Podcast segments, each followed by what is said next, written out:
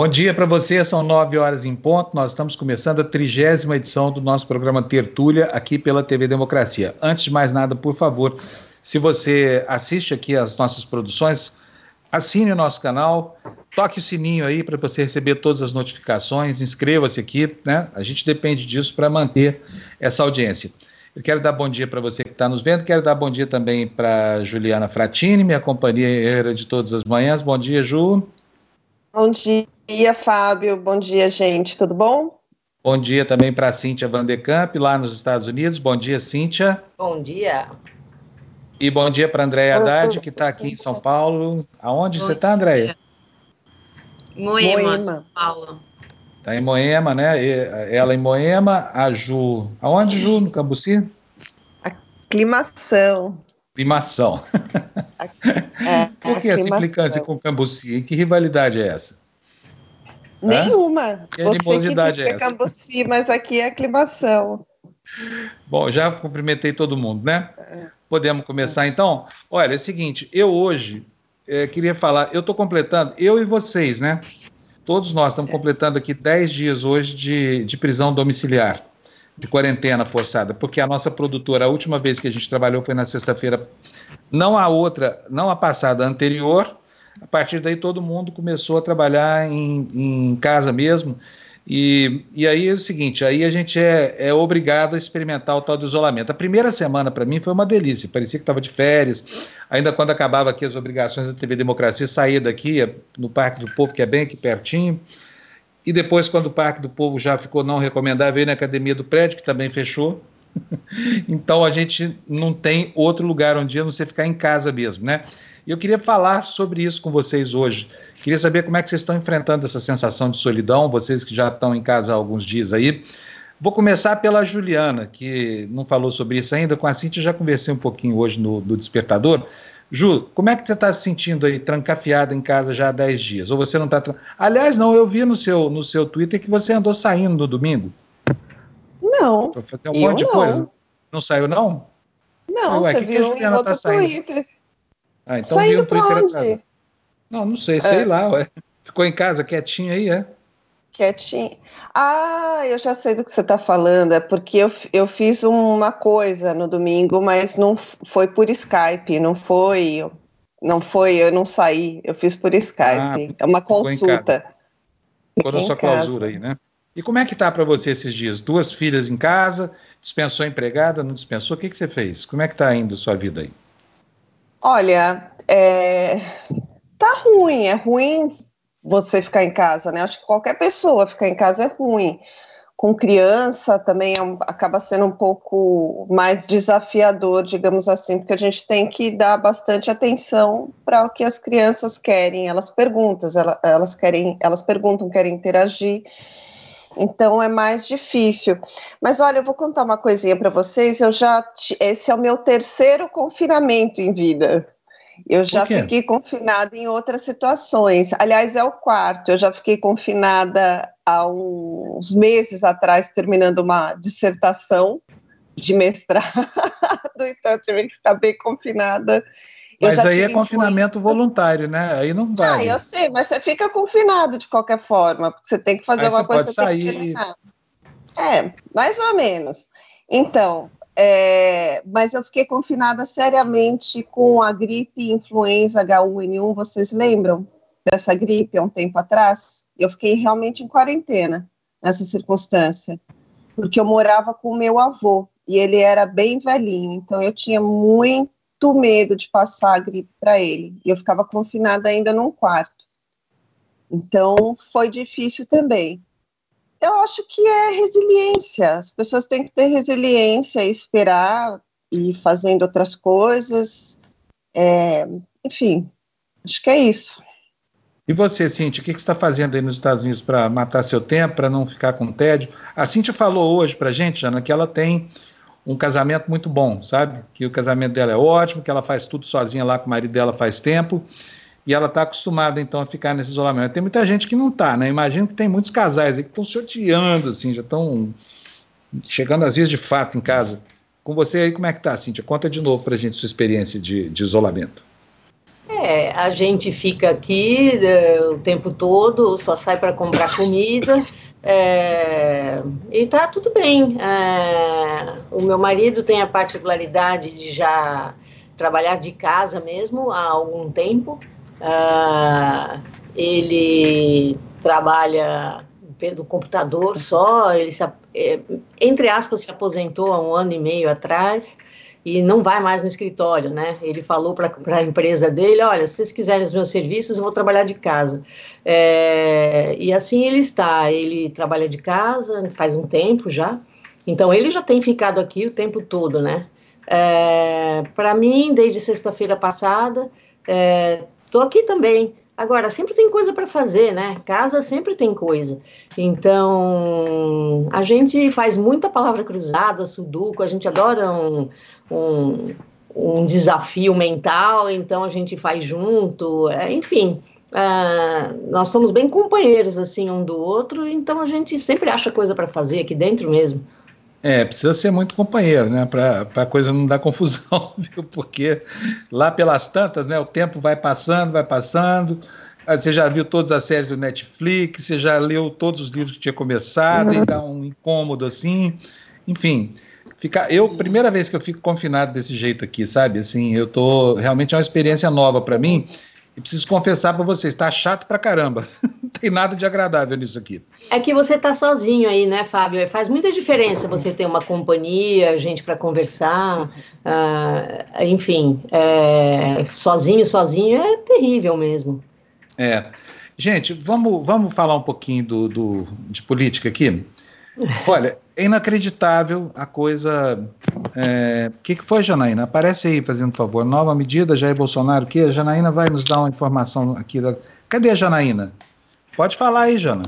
Contrato de trabalho por. É, o Bolsonaro está aprontando mais uma aí. Agora vai ferrar os trabalhadores aí, permitindo as empresas pagarem o que querem durante quatro meses, né? É a notícia que a Janaína vai trazer daqui a pouquinho para a gente. Nós já vamos tratar disso com vocês. Gente, mas eu fico muito impressionado fico muito impressionado com a, a falta de, digamos assim, de pé no chão do nosso presidente da República. Ah, eu, eu até gostaria de não falar mal dele, assim, de não fazer tantas críticas, mas não dá. Porque ele é completamente desarvorado, é, enfim, é alguém que está sempre disposto a ser destrutivo, corrosivo. É inacreditável o que ele está fazendo. Desculpa, hein? Mas compreensível, né?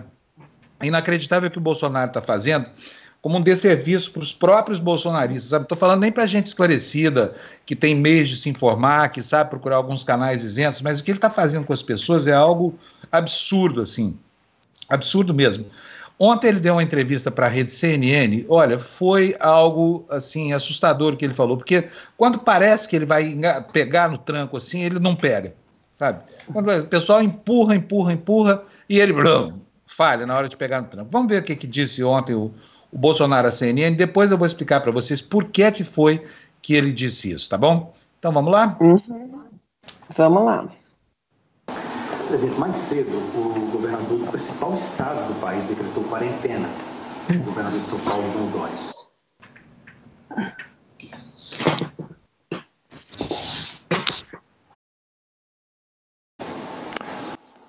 Olha, para falar a verdade, que não vou fugir dessa minha característica é um lunático. Está fazendo política em cima deste caso. Viu isso? Olha, é um governador que nega ter usado meu nome para se eleger governador. Então, eu lamento essa posição política dele, está se aproveitando desse momento para querer crescer politicamente. O assunto, no meu entender, tem que ser voltado exclusivamente para esse problema que temos pela frente, que é o coronavírus. Essa é a cerne da questão. Então, é, medidas que este governador tem tomado, como outros do Rio de Janeiro, Bahia, Piauí, o próprio DF, são questões, do meu entender, que extrapolam.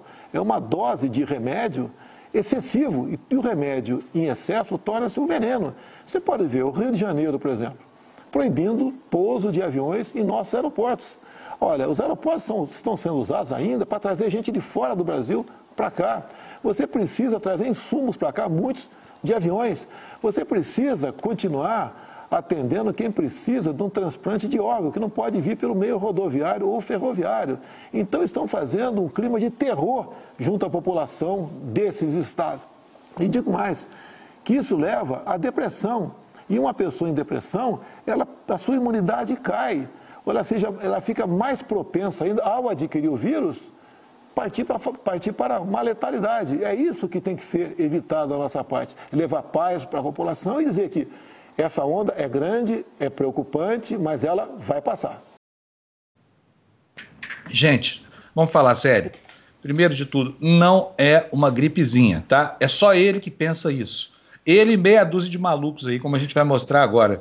Mas, enfim, a, a, a, a Cíntia e a Ju não ouviram, mas o que ele fala é o seguinte, ele volta a menosprezar a doença, que é uma gripezinha, que muita, a maioria das pessoas não vai sentir nada, e ele culpa os governadores por, pelas medidas restritivas que estão sendo tomadas, iguaizinhas das, as do restante do mundo, por esse flagelo do desemprego que vai ser daqui para frente, entendeu? Então já está querendo tirar dos ombros a responsabilidade, olha, é um eu, eu não tenho palavras para explicar, mas em matéria de desinformação, talvez não haja precedente na história de um presidente tão com o pé fora da realidade, a ponto de todo santo dia reiterar uma bobagem. Aí, meninas, fui buscar a causa disso, tá? Por que, que o Bolsonaro está falando, está falando, está falando essa história toda? Eu vou soltar daqui, viu, Zé? Porque assim todo mundo ouve, tá? É, mas enfim, o que acontece é o seguinte: o Bolsonaro, vocês sabem, ele tem um guru. O guru dele chama Olavo de Carvalho. O Olavo de Carvalho é um cara completamente fora de órbita também, terraplanista, foi, enfim, viveu como astrólogo durante algum tempo. A Ju não vai gostar de ouvir eu falar isso aqui, mas não, enfim. Mas pode falar, mas... Filósofo, nunca foi filósofo na vida, ele sequer tem formação universitária. E aí ele inventou um sistema que manipula a cabeça das pessoas e meia dúzia de imbecis nesse Brasil seguem ele como se ele fosse líder de uma seita, que na verdade é isso mesmo. Fala que é um curso de filosofia, na verdade é uma seita de extrema direita perigosíssima. Veja só o que, que o guru do Bolsonaro andou soprando no ouvido dele e entenda a razão de o Bolsonaro estar tá fazendo o que está fazendo.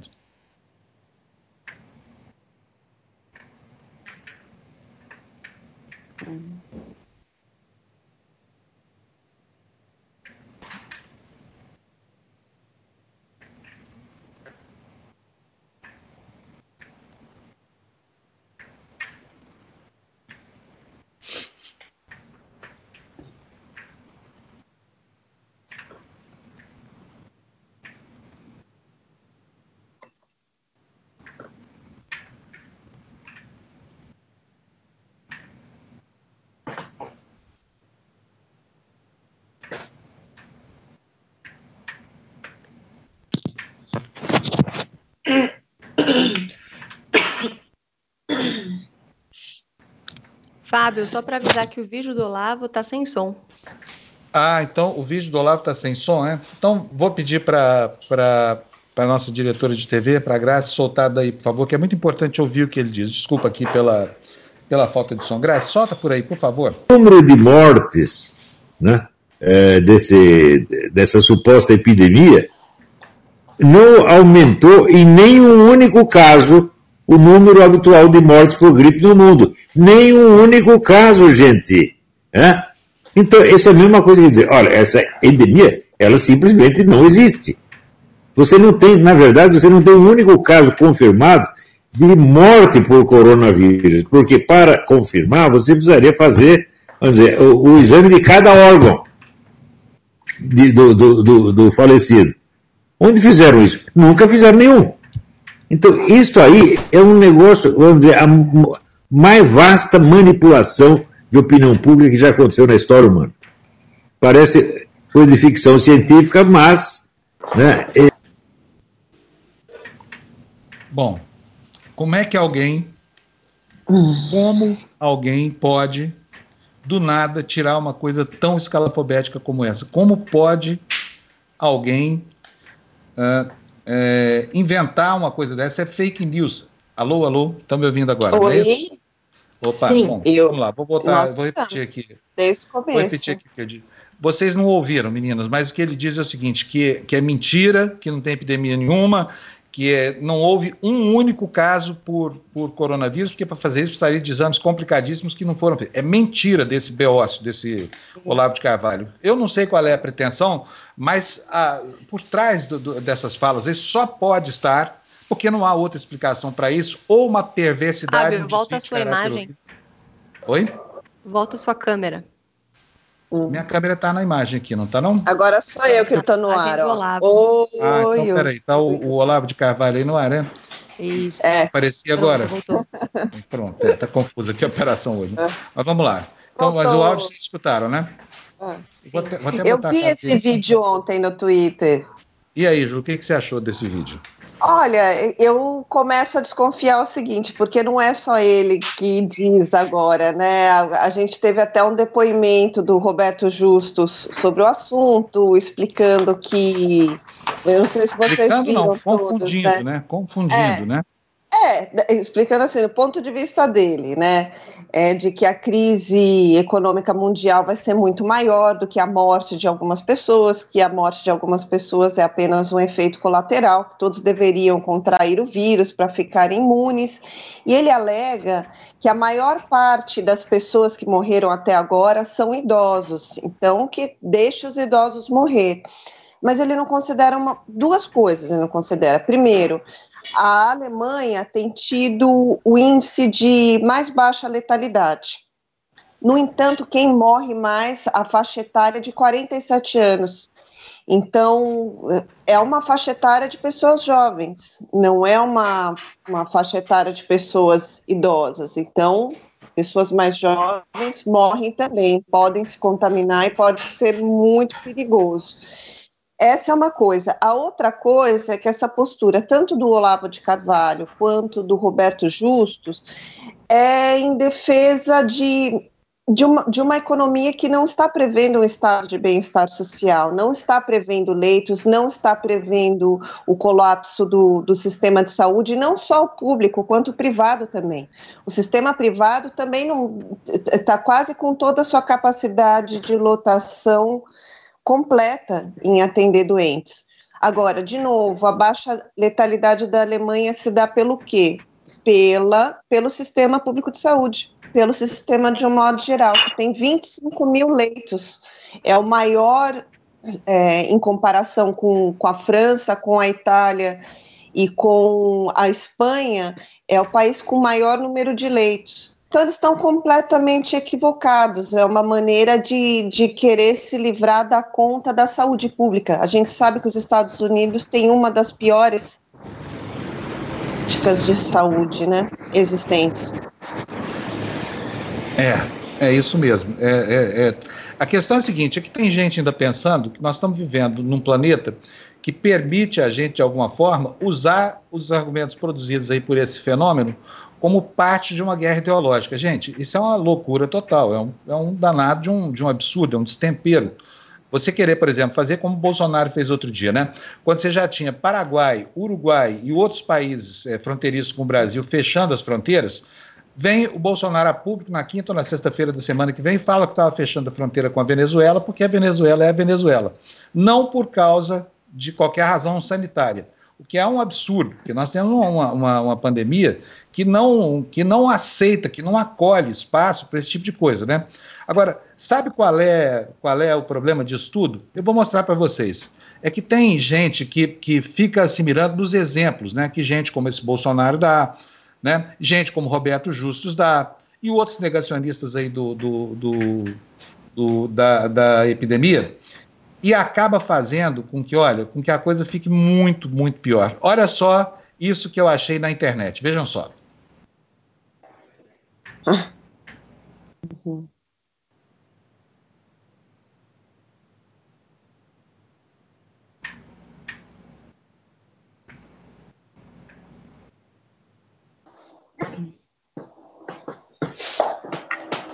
Bom, viram aí? Eu tinha visto já. É, então, é, a, a Juju hoje está muito bem informada. Entendeu? Sabe? Claro, Mas então fala, Juju, é. para mim isso aí é, é, o seguinte: é. é. fala o que eu falo, o que eu fa faz o que eu falo, que nem diz o presidente, né? E não é. o que eu faço, porque ele está bem protegido lá. Agora, esses caras todos aqui, olha, quando adoecerem, não vai ter SUS para eles, sabe? Não vai ter médico, não vai ter UTI, não vai ter nada. O Bolsonaro, eu não sei onde é que esse povo mora, mas provavelmente em alguma cidade praiana e de algum lugar no interior do Brasil. O que vai acontecer é o seguinte: eu tive lá um ano atrás, passando férias. Naquela época já não tinha mais É, lá na onde? Sem o posto SUS. Lá no, no tá litoral de. Eu estava falando do litoral de Pernambuco e de Alagoas, tá? Ah, tá. Agora, tá. imagina só essa gente toda aí, com essa alegria, pegando coronavírus, abarrotando o serviço de saúde, disputando leito com quem tomou cuidado, mas não conseguiu se livrar da refrega. Hein, Juju? O que, que você acha disso? Então, é, é o oba-oba. Eles fazem farra. Agora, o que, o que a gente tem que ver o que está por trás disso, esse comportamento deles é alimentado pelo discurso do próprio presidente, por, pelo discurso do Olavo de Carvalho. Eles estão mirando em sistemas públicos de saúde que, que estão colapsando, que são ruins. E, de fato, Bolsonaro perdeu o protagonismo dele é, em relação a como conduzir a pandemia aqui no país. A gente tem visto o protagonismo dos governadores, dos prefeitos, então ele vai sempre querer dizer alguma coisa do porquê ele não está agindo. Aliás, nós todos aqui sabemos, inclusive as pessoas que estão assistindo, que quem não quer fazer uma coisa sempre vai arrumar uma desculpa para não fazer essa coisa essa é mais uma desculpa, né? É, novamente, desacreditar o vídeo, o vídeo, a, a doença, é, é mais uma desculpa para não fazer, é, uma, é mais uma desculpa para não ter um sistema público de saúde melhor. Ele não sabe o que vai fazer e ele acaba nutrindo esse tipo de gente aí que nós vimos agora. É, ele dá o exemplo, né? Aí nos Estados Unidos, Cíntia, tem alguém fazendo a mesma coisa ou não? Olha, uh, pelo menos a imprensa não está divulgando essas coisas, não, sabe? É, uh, teoricamente, está todo mundo em casa, uh, os, tem alguns estados com quarentena bem séria acontecendo, especialmente em Nova York, Califórnia alguns outros estados também começando com quarentena, Ohio e Louisiana. Louisiana já disse que até dia 12 de abril ninguém pode sair de casa. Para Ohio é dia 6 de abril a data. Isso tudo deve ser prorrogado, né? Então, assim, aqui a imprensa está cuidando. É, que esse vídeo que você colocou aí, eu acredito que você tenha visto em algum em algum, alguma rede social, né? Não é uma coisa da imprensa necessariamente, mas a imprensa Não, que tem tomado esse, cuidado. Esse das pessoas aqui? É, é, é. É, exatamente. Agora, é. olha só, país sério trata do problema assim. Eu estou dizendo isso, eu vou, eu vou mostrar para vocês aqui, olha. Essas imagens eu peguei agora há pouco, tá?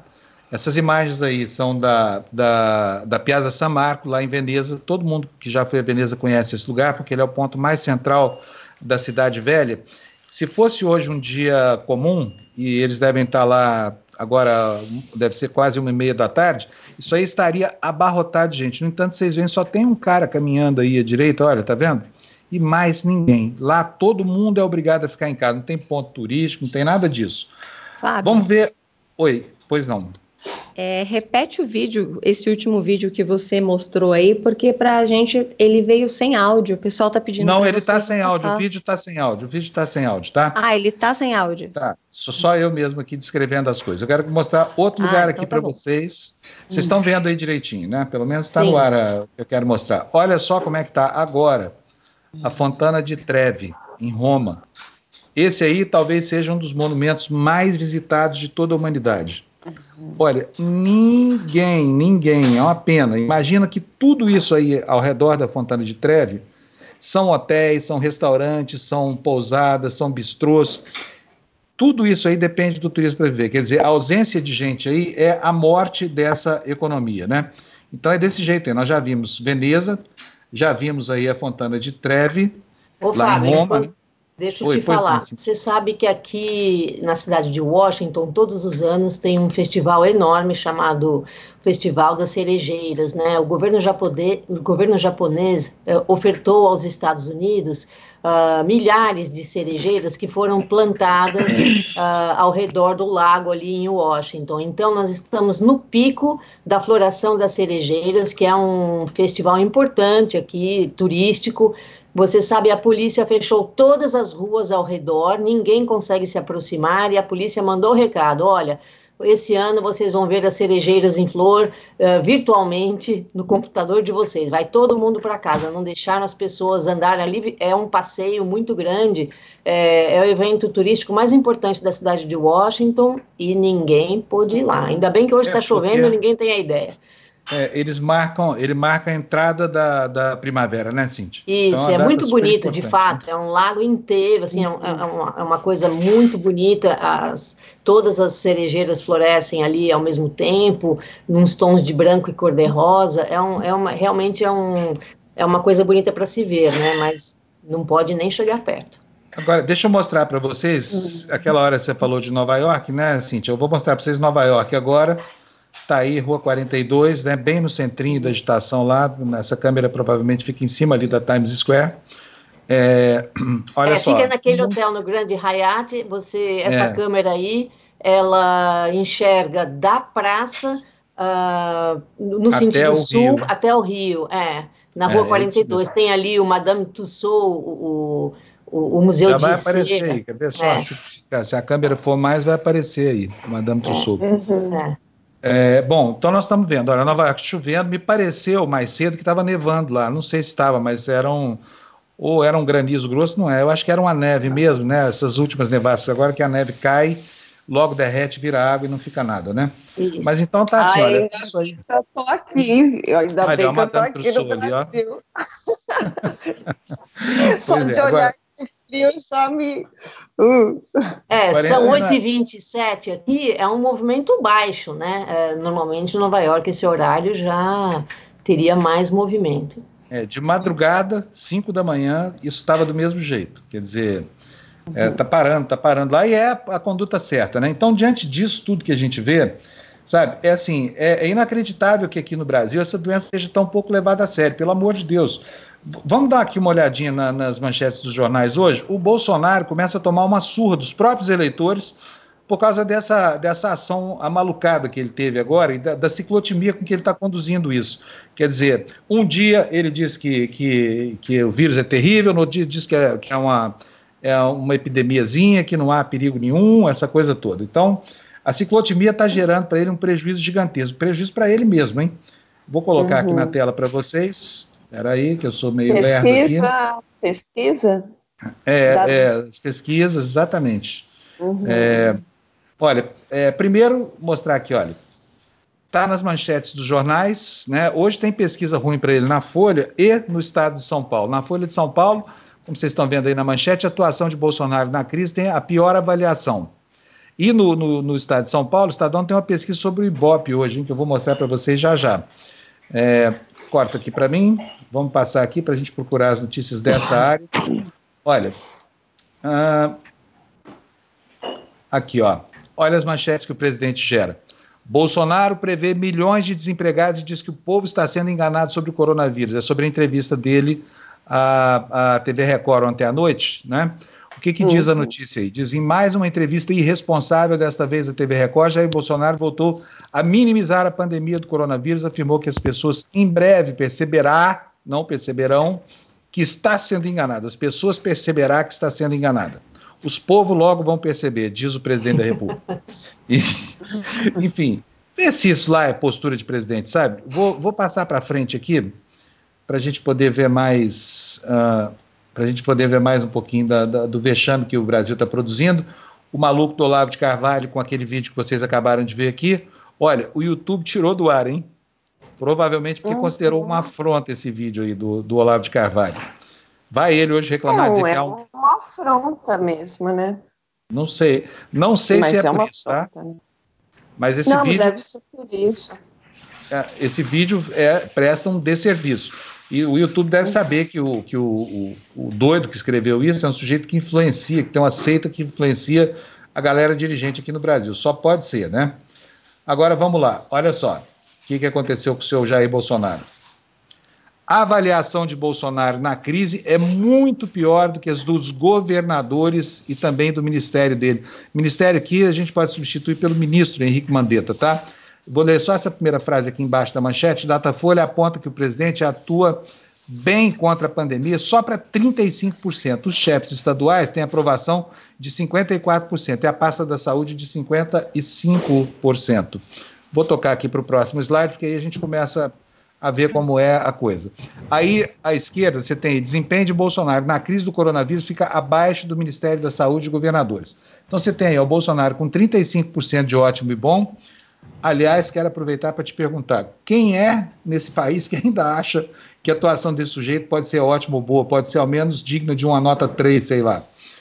Vamos lá, então. Olha, embaixo aí, uma constatação: 15% dos eleitores de Bolsonaro disseram que se arrependeram de ter votado nele em 2018. Perdeu numa tacada só 15%. E mais. Índice sobe para 49% entre os que votaram no presidente, mas reprovam a sua atuação perante essa crise. Significa o seguinte: olha, a perda ainda é pequena, hein? O que quer dizer, se você tem 50% das pessoas que votaram no presidente, que ainda não se arrependeram, dizendo que ele está agindo mal agora, uma parte disso certamente vai se transformar daqui a pouco em uma nova legião de arrependidos, né? Com relação ao desempenho do ministro da Saúde. Olha, Mandetta, cuidado, amigão, porque seus dias estão contados aí, hein? Bolsonaro não é homem que permita ninguém fazendo sombra a ele, ainda que por competência. Vamos lá. Lado direito ali, avaliação do desempenho do Ministério da Saúde em percentual. Ótimo, bom, 55%. Regular, 11%. Ruim, péssimo, 12%. Veja só, o Bolsonaro tem quase três vezes mais bom, é, mais ruim e péssimo do que o seu ministro da Saúde. E o ministro da Saúde tem 20% a mais do que Bolsonaro de avaliação positiva por causa da condução dessa crise, né? Olha, uhum. aí, vamos ver aqui. Olha, tem uma, uma análise do Mauro Paulino da Folha de São Paulo, e é isso que nós vamos mostrar para vocês aí agora, porque o, o ministro atuando bem poderia salvar o presidente da República do, do desgosto de ver sua popularidade despencar, né? Mas aí a manchete diz o seguinte: olha, Mandetta alivia, mas não anula o desgaste de Bolsonaro na crise. Comunicação dirigida a segmentos sociais é urgente para o presidente diante da pandemia do coronavírus. Olha o que, que o Mauro Paulino diz, Ju e Cíntia. Os mais ricos e escolarizados, estratos que majoritariamente elegeram Bolsonaro e que foram os primeiros atingidos pela pandemia, são os mais críticos ao seu desempenho. Entre os que têm nível superior, a reprovação é maior em 19 pontos percentuais se confrontada com as do que estudaram até o fundamental. Entre os de maior renda, ela é superior em 18 pontos à verificada entre os mais pobres, alcançando 51%. Bom, vocês veem aí, né? A batata do Bolsonaro está assando. Não é mesmo, Eduardo Moreira? Bom dia. Bom dia, estou fazendo aqui via celular, vocês estão me ouvindo? Tá, só para testar se está funcionando o áudio antes. Está ótimo. Está ótimo. E você eu tá... pesqui... Pode falar, porque tem um delay, no... vai, você tem que falar câmbio hoje, viu, Eduardo? Tá então, câmbio, tá pode ótimo. falar. Tá ótimo. Eu estava vendo a pesquisa aqui, né? É, essa pesquisa que saiu, e ainda me surpreende como o Bolsonaro pode, pode ter níveis que eu acho ainda muito altos, tá? É, em relação a estar tá lidando bem com a crise, né? Eu vi assim o um número acima de 30% do Bolsonaro estar tá lidando bem com a crise, e eu acho que ele vai receber isso como uma boa notícia, né? Porque, é, sinceramente, dado as atrocidades que ele e o ministro Paulo Guedes têm feito, esse percentual não deveria estar acima de 10%, em hipótese alguma, e ele vai cair é, abaixo desse valor. Essa MP, vocês já devem ter conversado sobre ela, mas essa MP é, que foi é, é, editada, né, oferecida pelo governo, ela é absolutamente impensável, ela é cruel no nível que não dá para gente é, ter ideia. Você chegar para uma pessoa é, pobre que nesse momento está é, tá sem alternativa e falar para ela o seguinte: olha só, você vai para casa e vai ficar quatro meses agora sem receber absolutamente nada, sem ter direito ao seguro-desemprego, sem ter o acerto aqui de uma demissão, sem ter é, o direito ao, ao saque, de... você não tem nada, nada, nada. Imagina, pensa numa pessoa que trabalha na sua casa como diarista, pensa numa pessoa que trabalha é, como garçom no restaurante que você conhece. Essas pessoas, é, Fábio, elas não têm poupança nenhuma. Elas não têm o que vender, elas não podem vender o carro que elas têm para fazer dinheiro. Elas não têm nada, nada, nada, nada, nada. Aí é o seguinte: se você é, imaginar o que essas pessoas vão viver ao longo dos próximos meses, é, me perdoe, isso não é nenhum tipo de incentivo a esse tipo de atitude. Mas atitudes como é, saques a supermercados, atitudes é, como, é, enfim, desesperadas assim, elas são absolutamente justificadas, porque essas pessoas, elas, é, com essa medida agora, elas são entregues à sua própria sorte. Né? E aquela história, aquela ladainha que a gente ouve de que ah, o empresário ganha dinheiro, mas é ele que assume o risco. Que risco é, que, é esse que ele está assumindo? Que risco é esse que o empresário está assumindo se na hora que é, você entra numa crise, ele que é o dono do capital, ele que tem o que vender para poder sobreviver, ele que tem alguma poupança, ele não tem que abrir mão de nada disso, porque ele passa o risco dele, ele divide o risco dele com o cara que não tem capital, com o cara que trabalha para ele. Então, assim, eu acho que essa medida tomada pelo Bolsonaro, ela ultrapassou todos os limites, todos os limites é, do, do aceitável, entendeu? Então, eu acho que eu li uma muito bem, bem sacado, né, pelo Sakamoto hoje na, na Folha, no, no, no UOL.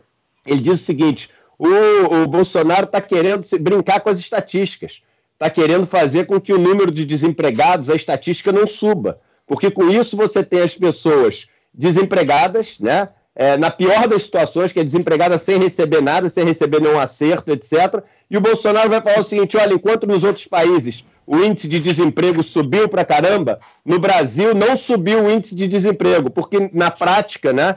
É, o, em tese o cara não está demitido, na prática o cara está pior do que demitido. Mas é, é um jogo matemático, estatístico, maluco, de um psicopata, de um sociopata, de um cara que não tem ideia que ele está lidando com vida todos os dias. Eu quero que essa frase fique marcada aqui. Todos os dias, Bolsonaro está matando pessoas mais do que matou o regime cubano, mais do que matou qualquer um desses regimes que ele tanto critica, fuzilando pessoas no paredão. É isso que o Bolsonaro está fazendo. Todos os dias, Bolsonaro está fuzilando, fuzilando é, metaforicamente, é, por milhares de pessoas no paredão econômico que ele está fazendo com que essas pessoas sejam expostas. Eu estou hoje assim, eu acordei, pô, vim da meditação, estava mais calmo, etc. Quando pô, li esse negócio, isso me, me tirou como eu fui para ali para o meio da mata meditar para tentar começar a semana assim, pô, mais forte espiritualmente, mas esse negócio me tirou completamente do sério. Assim, o que Bolsonaro fez é, é um crime de proporções assim é, é, absolutamente não conhecidas, não vistas aqui no país. É, pois é. Parece que é uma coisa de, de gente perversa, de gente malvada. É essa que fica a impressão, viu? Porque não tem outra explicação para isso. O mundo inteiro falando em Estado keynesiano, Plano Marshall, né, em, em, em movimento de solidariedade global, a União Europeia falando em subsidiar países como a Itália, por exemplo, que estão tendo dificuldade lá para honrar o combate à doença, e aqui no Brasil, Bolsonaro, de repente, faz assim uma, uma revogação da legislação trabalhista integralmente. Né? Aproveita para implementar o seu projeto neoliberal é, de maneira forçada, né? a forceps, né, Eduardo? E, exatamente, é, de uma maneira covarde, né? Essa palavra é importante da gente usar, covarde, né? Porque dizer que isso é uma negociação entre o empregado e o empregador quando o empregado ele não tem absolutamente nenhuma força de negociação nesse momento. Primeiro, porque ele não tem nem mais um sindicato, porque os sindicatos foram destruídos com a reforma trabalhista. Segundo, porque ele não tem poupança nenhuma. Então, é, essa história de manter os planos de saúde tem dois objetivos, né? Primeiro, né, primeiro, não quebrar os planos de saúde, que esses têm lobby. Esses a gente sabe que tem lobby lá no, no, no Congresso Nacional, esses têm seus representantes, esses não podem deixar de receber os valores das empresas, etc. Então, esses não podem é, perder a receita que eles têm todos os meses. E segundo, o seguinte, porque aí você tem a, a, um regime que é um regime de escravidão, ou seja, o cara está contratado em troca de um prato de comida. Porque não é isso? Se ele não foi demitido, ele está contratado. Se o cara está contratado e não pode pô, escolher outro lugar, etc., porque ele está naquele emprego ainda, nem procurar nada, nem pensar em fazer nada, porque quando você está demitido, você começa a correr atrás de uma coisa nova, porque você tem até um dinheiro para isso. Você tem o seguro-desemprego que o Estado paga para você começar a tentar montar seu, pô, seu novo barraquinha de cachorro-quente. Você tem um acerto que o cara tem que te pagar, que é um pedaço do capital que você ajudou a construir, porque o empresário tem um capital que ele montou às custas dos empregados, dos trabalhadores. Quando esse cara vai embora, ele pega um pedacinho pequenininho desse capital, que é o acerto que ele tem que pagar lá, para poder ele começar com um capitalzinho a é, construir sua história. Ele não tem nada disso. Ele não vai ter esse acerto, ele não vai ter o seguro-desemprego, ele não pode começar de novo. Ele não pode começar de novo. E aí? Como é que fica a história? Entendeu? Pois é. Não, ele olha, tá agora. Amarrado, né? Oi, Ju. Ele está preso, amarrado. Não, ele está preso, amarrado a um contrato que não, não lhe é de interesse, não lhe traz benefício algum. Não, e além, além e disso.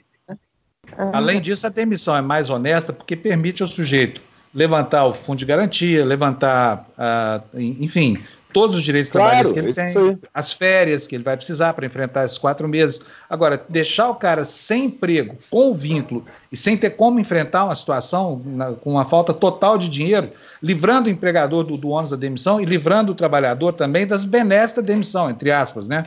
Que são essa, esse Isso, dinheirinho das compensações, das, da proteção. É Isso chama-se proteção, é, gente. É compensações, não é benesses, né? É compensações não, não, mesmo. No caso, é um benefício, porque imagina o cara ficar sem isso.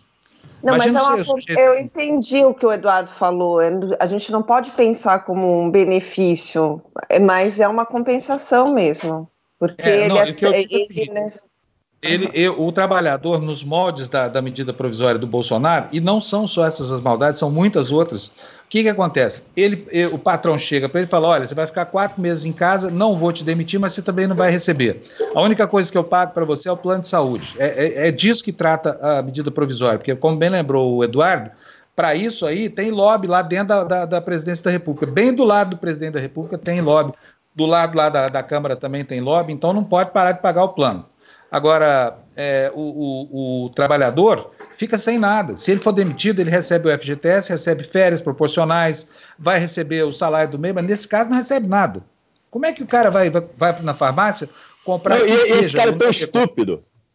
Me permita usar essa palavra. Hoje eu tô, pô, hoje eu tô de manhã, acordei realmente incomodado com essa história é tão estúpido, é tão estúpido que essas pessoas todas que vão ficar quatro meses sem receber salário, eu pergunto para vocês, essas pessoas vão consumir o quê, Fábio? Essas é. pessoas vão consumir o quê, Juliana? Essas pessoas não vão consumir nada. Essas pessoas vão fazer outras empresas quebrarem. E aí, quando essas outras empresas quebrarem, essas pessoas vão fazer isso com outros trabalhadores. Aí esses outros trabalhadores vão fazer o quê? Vão fazer outras empresas quebrar. É estúpido isso. Em vez do governo chegar e falar o seguinte: olha só, aqui está um plano, e esse plano que eu estou dando para as empresas, sejam elas é, bancos, corretores, empresas que produzem sapato, camisa, etc., só pode ter acesso a esse dinheiro se não mandar ninguém embora nem, nem diminuir salário. Só pode Ótimo. ter acesso a esse dinheiro se isso. Aí você faz o seguinte: você jorra o dinheiro garantindo que o cara não mande embora. Quando ele não manda embora, é esse cara que vai comprar o produto é, que ele precisa vender. Aquela história do Ford antiga. Eu vou pagar bem meus funcionários para eles comprarem meus carros, né? Que a gente fala. Se a gente começar uhum. a mandar embora sem acerto, quem que esses caras vão consumir? Novamente, estão justificados, estão justificados os futuros saques que vão acontecer. O caos urbano, ele não é que ele. Eu não estou defendendo isso, não. Eu estou me colocando no sapato de alguém que tem sete pessoas morando em casa e não vai ter um centavo para botar comida para essas pessoas. O que, que, ele vai fazer, gente? Se vocês têm é. filhos, o que, que, vocês iam fazer para uhum. fazer com que os filhos de vocês ficassem vivos? Ué? É absurdo isso. Uhum. É um absurdo mesmo. É uma desumanidade. Aliás, é uma desumanidade atrás da outra, viu? Agora, assim, sinceramente, Eduardo, eu desde a semana passada, desde o dia 15, aliás, tem comigo aqui uma convicção de que Bolsonaro não está bem da cabeça, entendeu? Não estou nem isentando ele das consequências, porque o, o, doido é inimputável. No caso dele, parece que, que, que a, a, loucura é uma loucura meio grave, porque ela gera consequências terríveis para a população brasileira. Olha, ele está primeiro expôs ao risco de contaminação a sua própria galera lá, os velhinhos que foram lá, aqueles três que foram para frente do Palácio do Planalto no dia da manifestacinha lá do, do, do, do Foda-se. É, depois disso, o presidente tem feito um discurso que está gerando esse tipo de, de, manifestação. Tem muita gente do Brasil que acha que porque o Bolsonaro está dizendo que a gripe é uma gripezinha, não tem que tomar providência nenhuma. Ora, ora as bolas, gente, isso, isso mata e vai matar. E se a, a, a, infecção se generalizar no Brasil, se todo mundo for contaminado há um tempo, vão morrer dois, de 2 a 4 milhões de pessoas. Não é pouca coisa, né, Eduardo? Não é hora de pensar em fazer jogo ideológico dando benefício para patrões que já estão bem aquinhoados, né? Não, exatamente isso que você está falando. Eu estava vendo hoje a Índia, que é governada por um outro maluco lá também de direita, colocou 750 milhões de pessoas em lockdown é, nesse final de semana, entendeu? Uhum. Os países que mais estão conseguindo ter resultado no mundo são os países que interromperam todas as suas atividades. Se você for pegar, é, é óbvio que é, é, uma combinação, né? Os países que interrompem suas atividades e os países que têm um sistema de saúde eficiente. Então, por exemplo, o país que menos está tendo uhum. letalidade no mundo é a Alemanha. Por quê? Tem 25 mil leitos preparados e botou todo mundo em estado de alerta total, entendeu? Então é o seguinte, é, o, o Bolsonaro está fazendo o contrário, está fazendo o contrário, entendeu? O Bolsonaro, vamos lá, o Bolsonaro está fazendo Witzel e Dória parecerem pessoas preocupadas com o povo e de bom senso. Pronto, não precisa falar mais nada. Entendeu? Verdade. Tá dito o que, que tá, tá, tá, tá, dito o que, que o Bolsonaro está fazendo. Uhum. É isso. Juju, é, comenta aí, Juju. Os, os, governadores eles têm se destacado cada vez mais. O consórcio do, dos governadores do Nordeste entrou em contato com o embaixador chinês. Eu não sei se vocês viram isso para pedir apoio, para pedir ajuda, para saber como é que eles fizeram para diminuir a pandemia na China. Então, de fato, eu vou na linha do que o Eduardo disse. Os governadores eles estão é, tomando medidas mais firmes e até os prefeitos, né, na verdade, porque eu vi que o Crivella também adotou uma medida é, mais dura em relação a fechar determinados comércios, o que foi necessário para obrigar as pessoas a ficarem em casa. Aqui em São Paulo também, a gente viu, tem visto Dória é, criar leitos, novos leitos. Então, ele criou novos leitos no Pacaembu e no AMB, se não me engano, está em fase de construção. Então, eles estão fazendo planejamentos e o Bolsonaro cada vez mais apagado e insistindo nessa ideia de perseguição, porque ele não tem nenhum plano de investimento para o sistema público de saúde. E isso realmente é muito preocupante. Agora, o que eu vi recentemente é que o governo deve comprar 10 milhões de, de testes para os próximos dias de coronavírus, o que deve contribuir para uma prevenção. E a Vale, a companhia Vale, deve comprar mais 5 milhões de testes é, do governo chinês. Do governo chinês, não, da China, né? Nos próximos dias, na tentativa tem... de contribuir para evitar a prevenção. Peraí, só um minutinho, já vou concluir. Eu estou falando isso por por causa da, da questão da Alemanha, que o Eduardo citou agora e a gente começou falando no início do programa. A Alemanha, além de ser um dos países com a mais baixa letalidade, é um dos e com mais leitos, é um dos que mais, mais faz também o teste preventivo. As pessoas fazem filas para fazer esse teste. E a Coreia é, do Sul também tem tomado a mesma medida de, de fazer esses testes, né? Então, na Coreia do Sul é 1% de, de infectado. É, de acordo com o número de, total de infectados, e na Alemanha não se tem um dígito ainda de infectados. Então, são medidas preventivas. O que, que o governo brasileiro tem feito, o governo federal tem feito em relação a medidas preventivas? Nada. Alguns que estão conseguindo fazer são os governadores de estado e os prefeitos. Olha, Eduardo, é, além disso que a, que, a, que a Ju acabou de falar, tem mais uma coisa objetiva aqui, que são os mercados na Ásia. Hoje tiveram mais um dia de tombo, abriram mal a semana lá. É, olha, só para você para você ter uma ideia aqui dos índices como foram ruins, cadê? Deixa eu ver, cadê? Eu nunca acho na hora que eu preciso. Então vamos lá, olha aqui, olha. O... Quase todos os. Não, não é isso aqui, não, é um para trás ainda. Quase todos os índices da Bolsa da Ásia, a não ser o, o índice Nikkei, que é japonês, né? Uhum. Fecharam os pregões em queda. Então, Standard Pura ASX 200, 5,62 de queda. Hang Seng 4,68. Xangai 3,11. E, e por aí vai. Na Europa, as oscilações ainda estão pequenas, mas o dia está começando por lá. Vamos ter outro dia de inferno aí, hein, Eduardo? É, mas é, eu acho que o mercado financeiro, o inferno agora, ele está, é, digamos assim, sob efeito de um de um Prozac, de um antidepressivo aí. Então é o inferno de 5% para baixo, 3% para cá, para lá, etc. É um Prozac controlado. Eu até gravei uma live outro dia sobre isso, que você tem algumas fases. Né? A primeira fase é aquela do mercado seguinte, ó, não sei com o que, que eu estou lidando. Estou desesperado, não sei de nada, tudo que sei é que nada sei. Então, num dia, o mercado cai 15%, porque parece que o mundo vai acabar em três semanas. No outro dia, o mercado sobe 15%, porque parece que pô, surgiu a cura para o negócio e não é nada sério, né? Aliás, só falando, né, eu gravei semana passada um vídeo sobre a cloroquina, falando, entrevistando né, a professora do Instituto de Microbiologia da UFRJ, falando do absurdo que era esse do Trump, é, que, ele, que ele falou, né? É, que a cloroquina era a cura que tinham descoberto. Não sei se vocês viram. Na Nigéria, por é, exemplo. Você Depois já o tem... Bolsonaro repetiu isso aqui, né?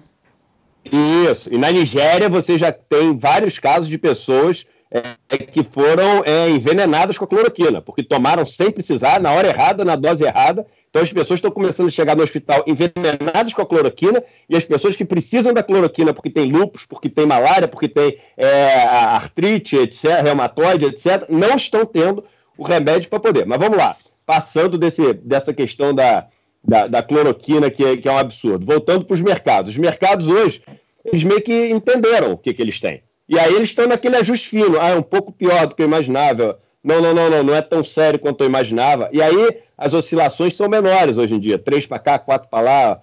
Só que no fim de semana começaram agora as previsões é, armagedônicas, né?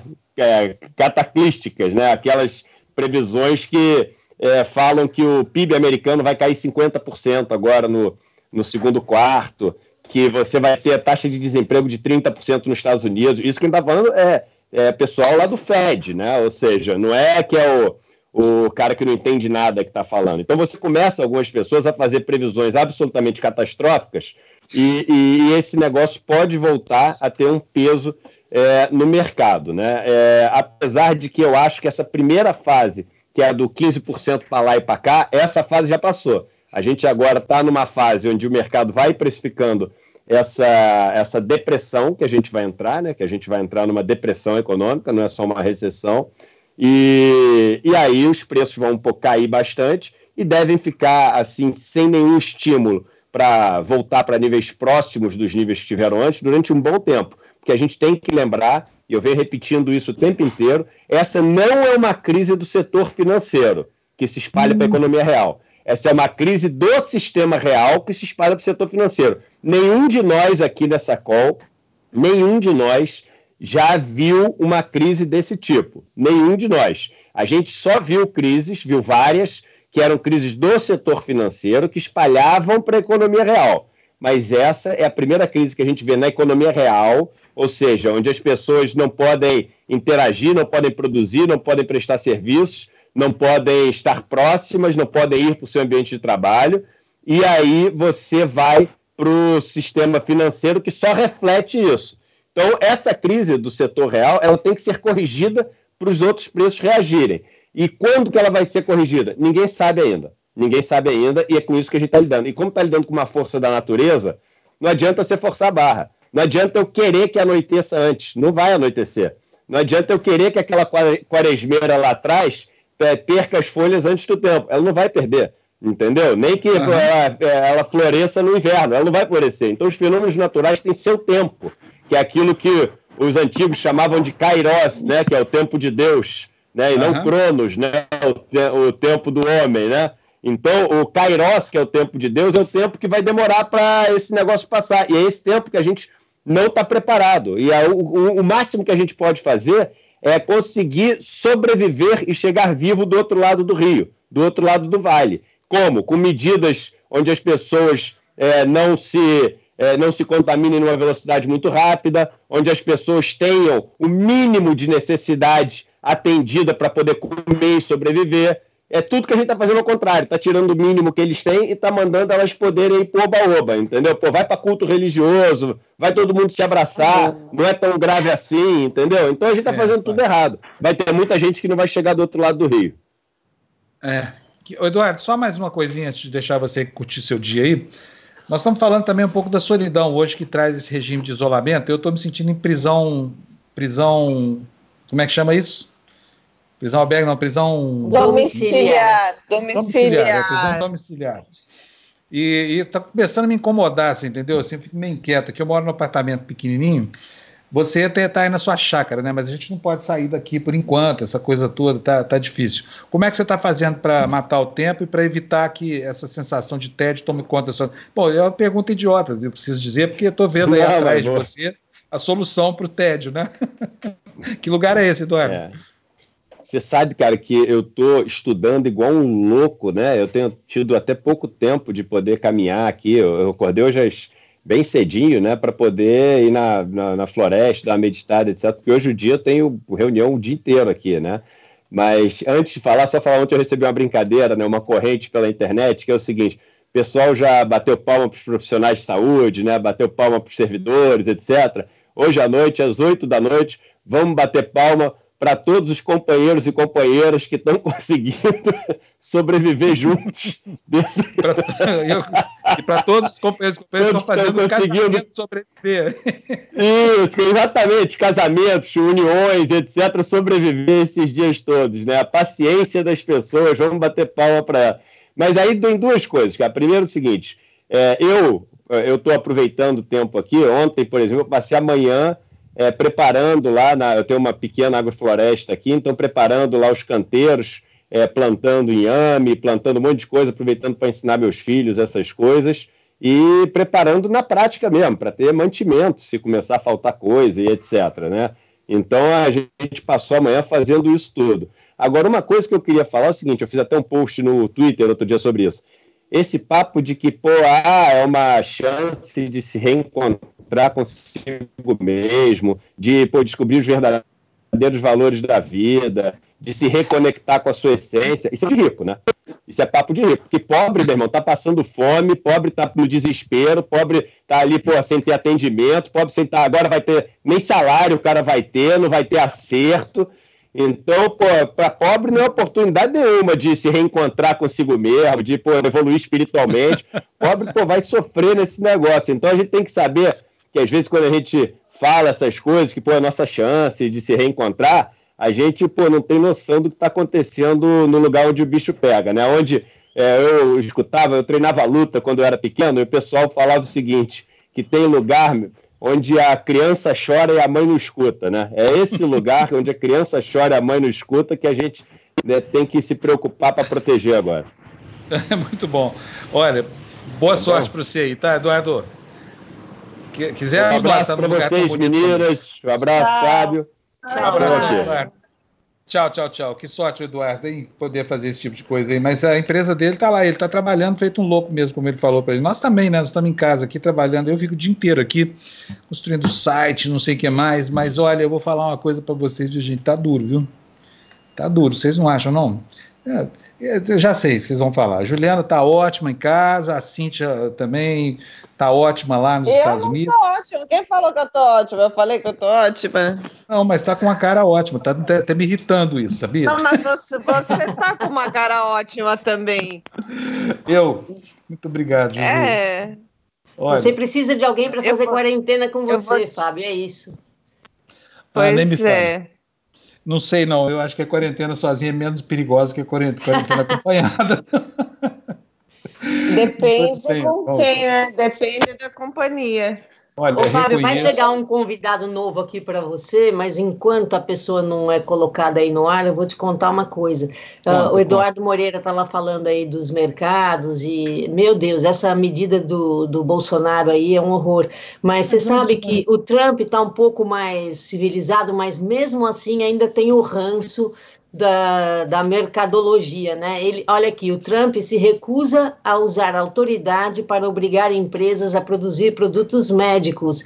Ele diz que vai contar com a resposta do mercado. Resultado: uma máscara daquelas hospitalares que custava 40 centavos já está custando 8 dólares. Olha a crise aqui da saúde dos hospitais, está todo mundo desesperado porque qualquer mascarazinha custa agora 8 dólares uh, e custava 40 centavos até a semana passada. Meu Deus do céu.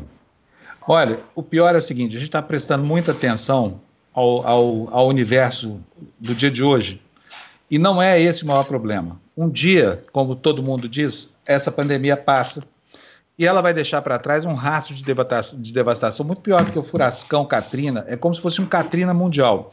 Ela vem destruindo a infraestrutura. Imagina só o dono do boteco que fez, sei lá, da, da lojinha de roupa. Eu estou aqui no, no Itaim, tem um monte de loja de roupa aqui perto de casa.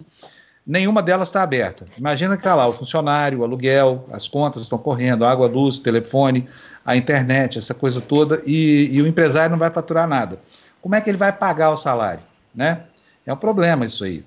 Quer dizer, ninguém esperava, de repente, ser atropelado por um, por, um, por uma situação horrível como essa que a gente está vivendo. Por outro lado, tem essa história, né? O Bolsonaro vai editar uma medida provisória que isenta o patrão de pagar o salário, não desliga o, o, o seu funcionário. Quer dizer, a pessoa fica sem ter como procurar outro emprego, fica sem ter dinheiro para nada, porque não vai receber nada, nem não vai receber o 13 terceiro, não vai receber nada. É de uma desumanidade esse negócio. Aí a gente pensa o seguinte: como é que vai ser quando essa lojinha voltar a abrir? Como é que o dono da lojinha vai comprar o estoque de novo? Como é que o funcionário que não recebeu durante quatro meses vai vir para o trabalho? Sabe? Quem é que vai ter dinheiro para ir lá na lojinha e comprar os aviamentos do seu Zé, lá da esquina? Sabe? A economia vai parar durante meses, não é uma coisa assim de um dia para o outro. Tudo bem, nos campos aí os, os agricultores continuam plantando, aliás, está quase na época da, da, da, safra que vai ser recorde. É, os caminhões continuam trabalhando, não devem é, sofrer paralisação.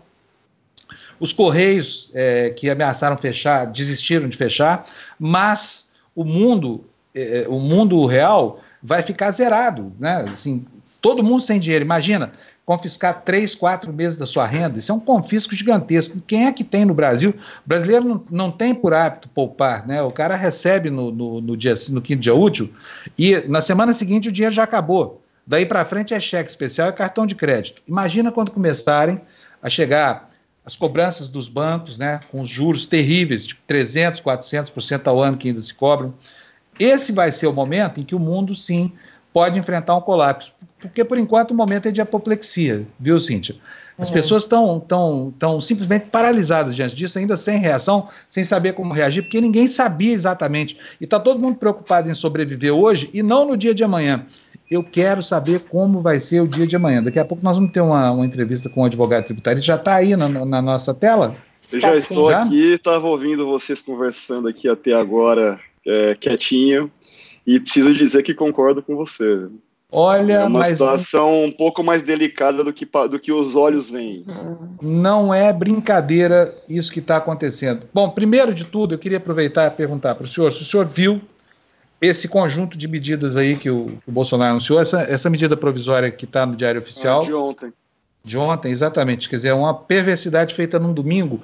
Que consequência isso vai ter para a população em geral? Eu digo o seguinte: mirando aqui o problema do trabalhador. O cara é desligado do emprego e, e quer dizer, desligado. Ele mantém o, o, vínculo, mas não mantém mais nada, não mantém o salário nem nada. É muito pior do que a situação de quem é desempregado, porque esse pelo menos tem o, o, sei lá, férias residuais, 13 terceiro proporcional, tem o fundo de garantia, não é, não é verdade? É, é uma situação que ela, ela é muito, como os advogados gostam de falar, sui generis. Né? É uma situação um pouco diferente do que a gente está acostumado. É, não é uma.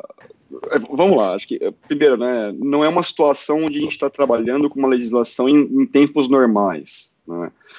A gente não sabe qual que é o impacto na economia de qualquer medida, seja dessa ou sejam outras.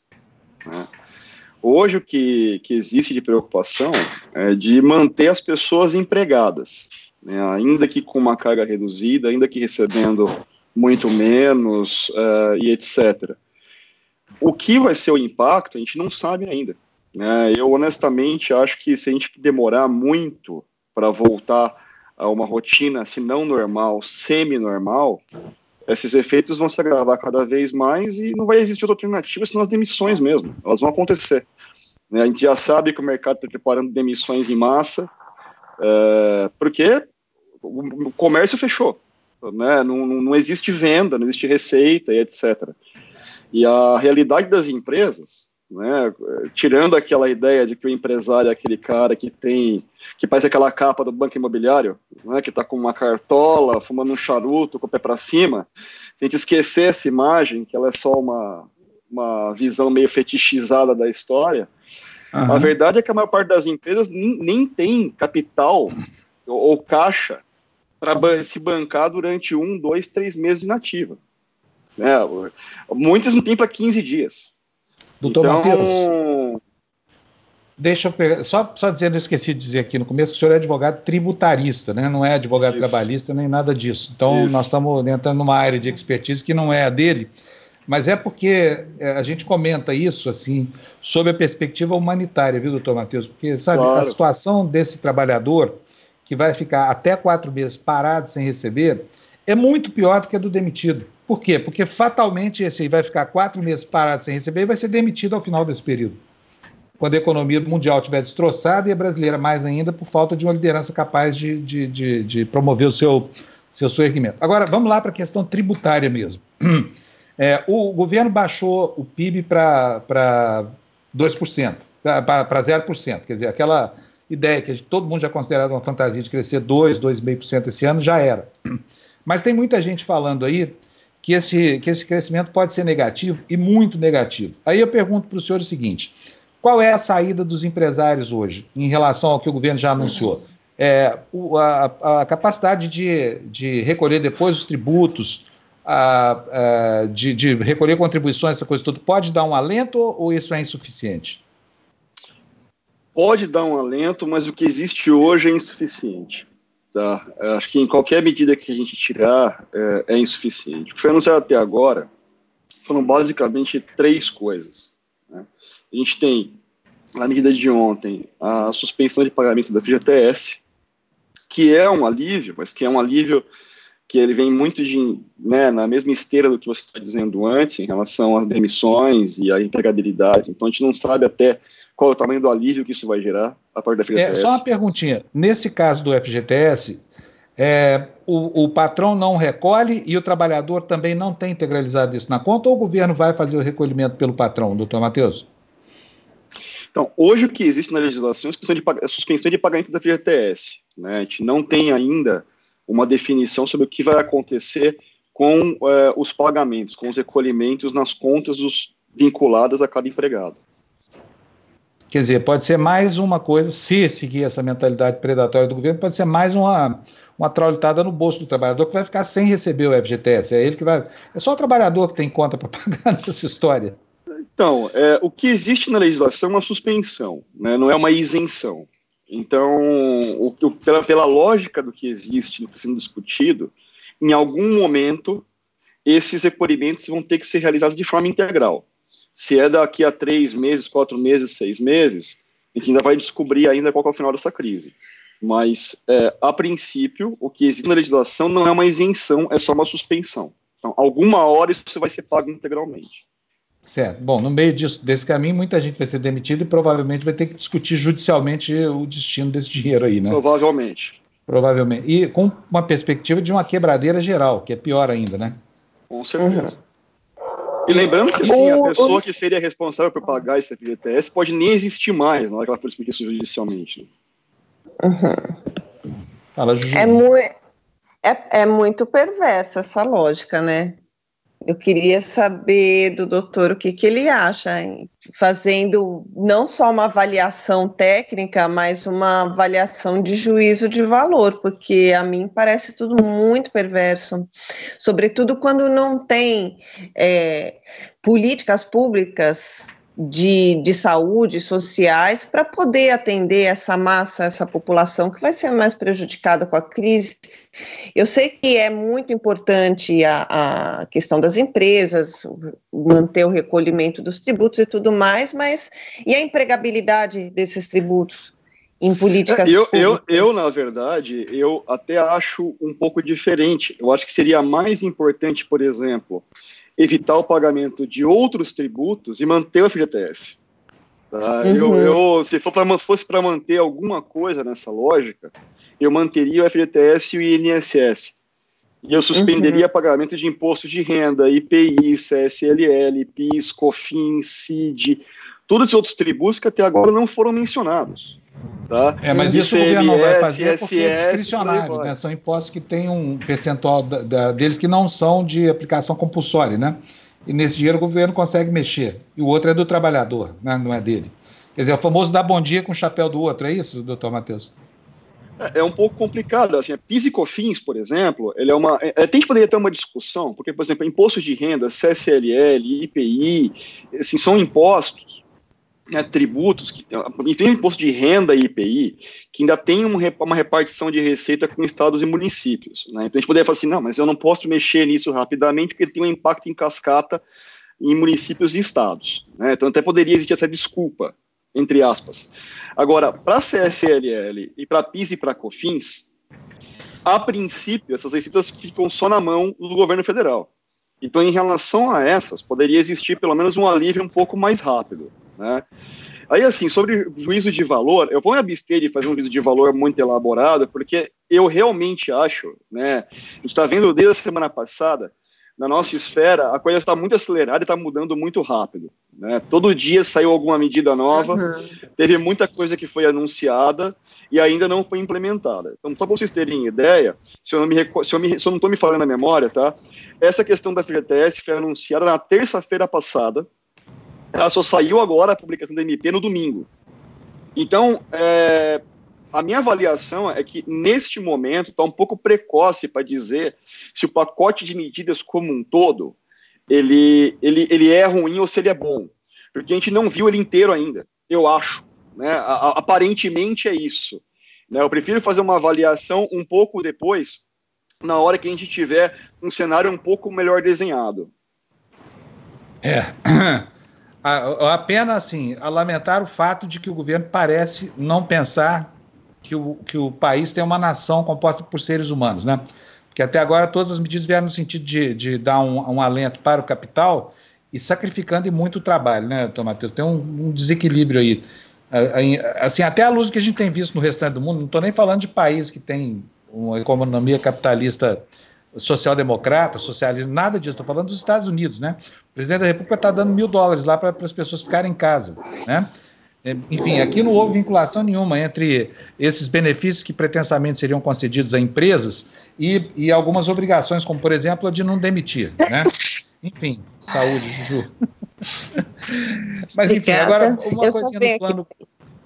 Tá no plano macro, o governo tem feito uma ginástica, pediu ao Congresso e decretou estado de emergência, de calamidade pública, é, e aí tem a questão da receita que está caindo rapidamente, e nós temos a, a, uma restrição constitucional que estabelece um teto de gastos. Na opinião do senhor, está na hora de rever esse teto constitucional diante dessa emergência ou não?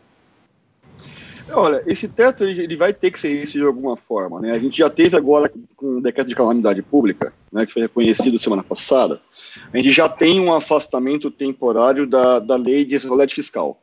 Né? Acho que essa é a, é a, grande medida. Esse é um ponto que a gente está falando muito pouco. Né? A, a, a mídia televisiva tem falado muito pouco desse assunto, mas a verdade é que esse decreto de calamidade pública, ele é um dos motivos, um dos motivos dele é permitir que a gente não tenha o superávit primário. Né? Então a ideia é que a gente possa efetivamente gastar o dinheiro e tomar empréstimos, se endividar, né, como o Estado possa se endividar de uma forma geral para atender a demanda dessa crise. É, a questão do teto de gastos, eu acho que é uma questão que vai ter que ser debatida muito bem com o Congresso. Né? Existe uma, uma discussão política em torno desse assunto, né, qual é a destinação das verbas, e aparentemente, pelo que eu estou acompanhando, né, eu vi a destinação, por exemplo, de parte do fundo eleitoral, já para assistência à crise, eu vi a destinação de uma parcela dos valores recolhidos da Lava Jato também para a essa crise. Então, assim, a impressão que dá neste momento é que está se fazendo uma opção por, primeiro, buscar outras formas de financiamento desses valores, antes de trabalhar a eliminação do teto de gastos, né? com base numa percepção de que isso foi uma vitória é, num passado recente, né? a ideia de responsabilidade em relação aos gastos. Por quanto tempo isso vai perdurar? A ver. Eu acho que vai depender, depender muito da profundidade da, da, da profundidade da crise.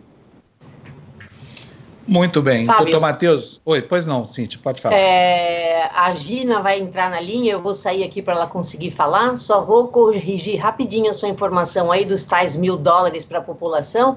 Isso daí não está certo ainda não, tá? Precisa o pessoal acertar lá no, no Congresso hoje e, o, e, e, a coisa lá tá feia, porque os democratas já disseram que não há proteção suficiente para os trabalhadores, que não vão aprovar isso enquanto não protegerem os trabalhadores adequadamente, tá? Então, bom dia para todo mundo.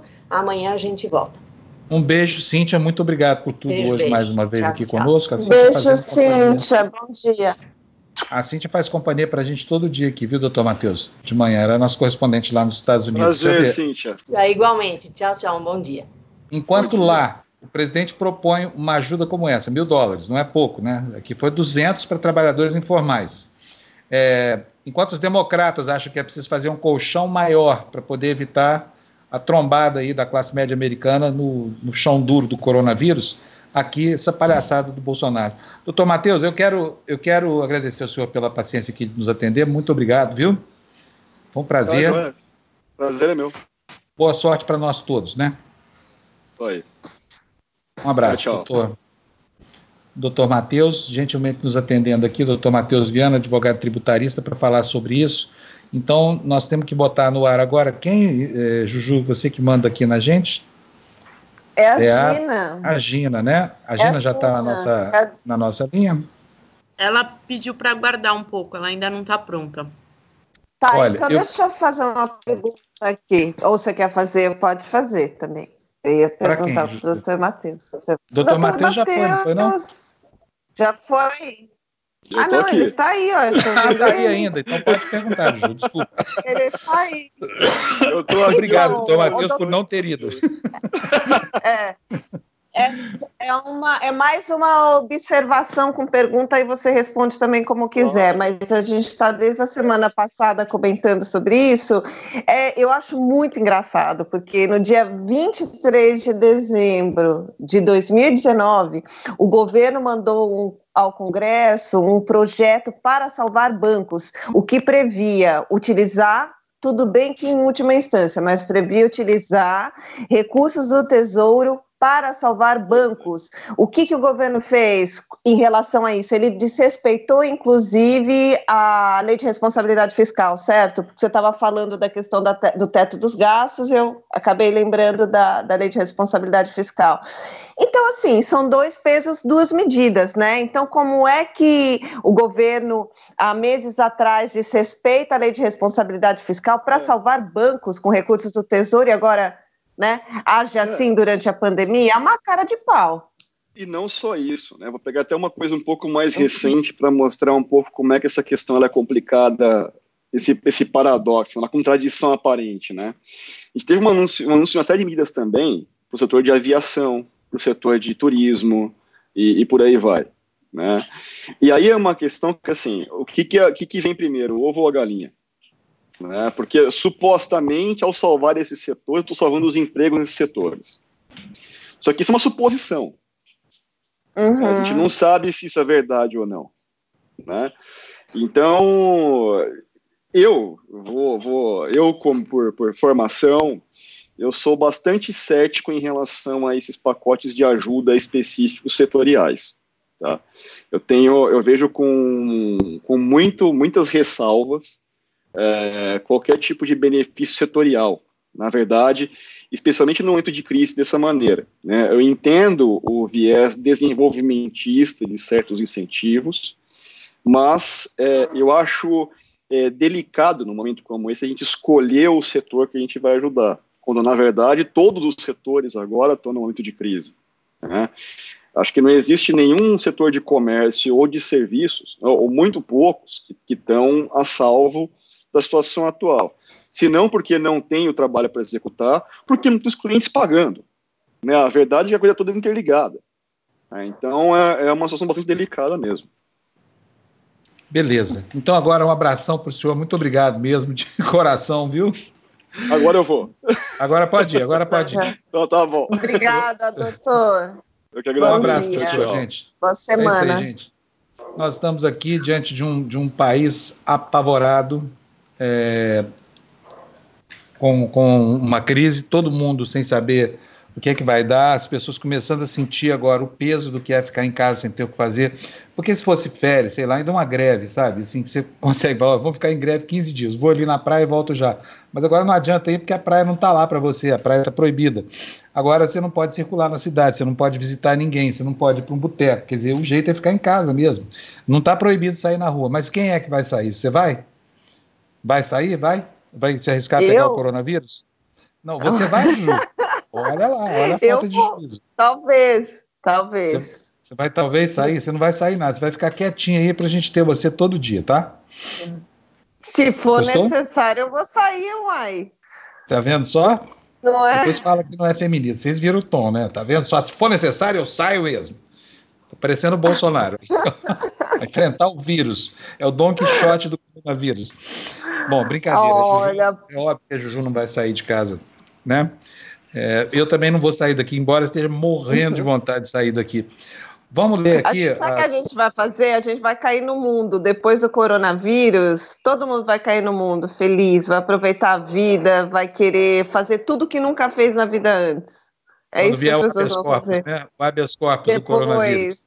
Não, mas você não vai querer fazer isso, fala a verdade. Você não vai querer viver tudo, você não vai querer ir à praia, você não vai querer ir, sei lá, é, dançar salsa de quarta-feira lá no Rei Castro. Dançar Pô, no ué, Rei Castro pode ir. de quarta-feira. Mas eu acho, Ju, Então, acho ah, que quando acabar essa crise, eu vou estar muito preocupado em como é que eu pago as contas da produtora, sabe? Vai Porque vai- ainda. Mas eu tô, eu tô falando do sentimento hum- hum- humano, de, Claro, de acabou entendi. as coisas. Você vai querer aproveitar muito mais o mundo, né? A vida, Muito. tudo. Eu já gosto de aproveitar bem a vida, do meu jeito, né? Em casa, quietinho, assim, tô bem acostumado a ficar em casa. Mas nunca me deixaram trancado assim em prisão domiciliar. É a primeira vez na vida, eu vou dizer uma coisa, é péssimo, viu? Imagino o que, que- pensando, fiquei pensando, sabe o que, que me ocorreu aqui, Ju? O que, que é perder a liberdade como um criminoso perde? Né? Se ser conf- confinado num ambiente que está lá cheio de gente estranha, você não tem a menor privacidade, deve ser horrível. Por isso que eu nunca na vida vou cometer um crime, sabe? Prisão domiciliar já é horrível. E Já. a Gina aí, a Olha Gina quem tá aí, surgiu aí. Agora mesmo ela aparece pra gente aqui. Quer dizer, é peraí que você não está no ar ainda não, Gina. Só nós estamos te vendo aqui. Enquanto a Gina não aparece, vou lendo aqui os, os, os, a participação dos nossos cyber espectadores. Ana Maria Balardim fala: mentira, mentira, não são somente os idosos. Provavelmente está se referindo aqui às vítimas, que não são efetivamente só os idosos, são mais os idosos, mas não são só eles. Doutor Robson Santiago, bom dia.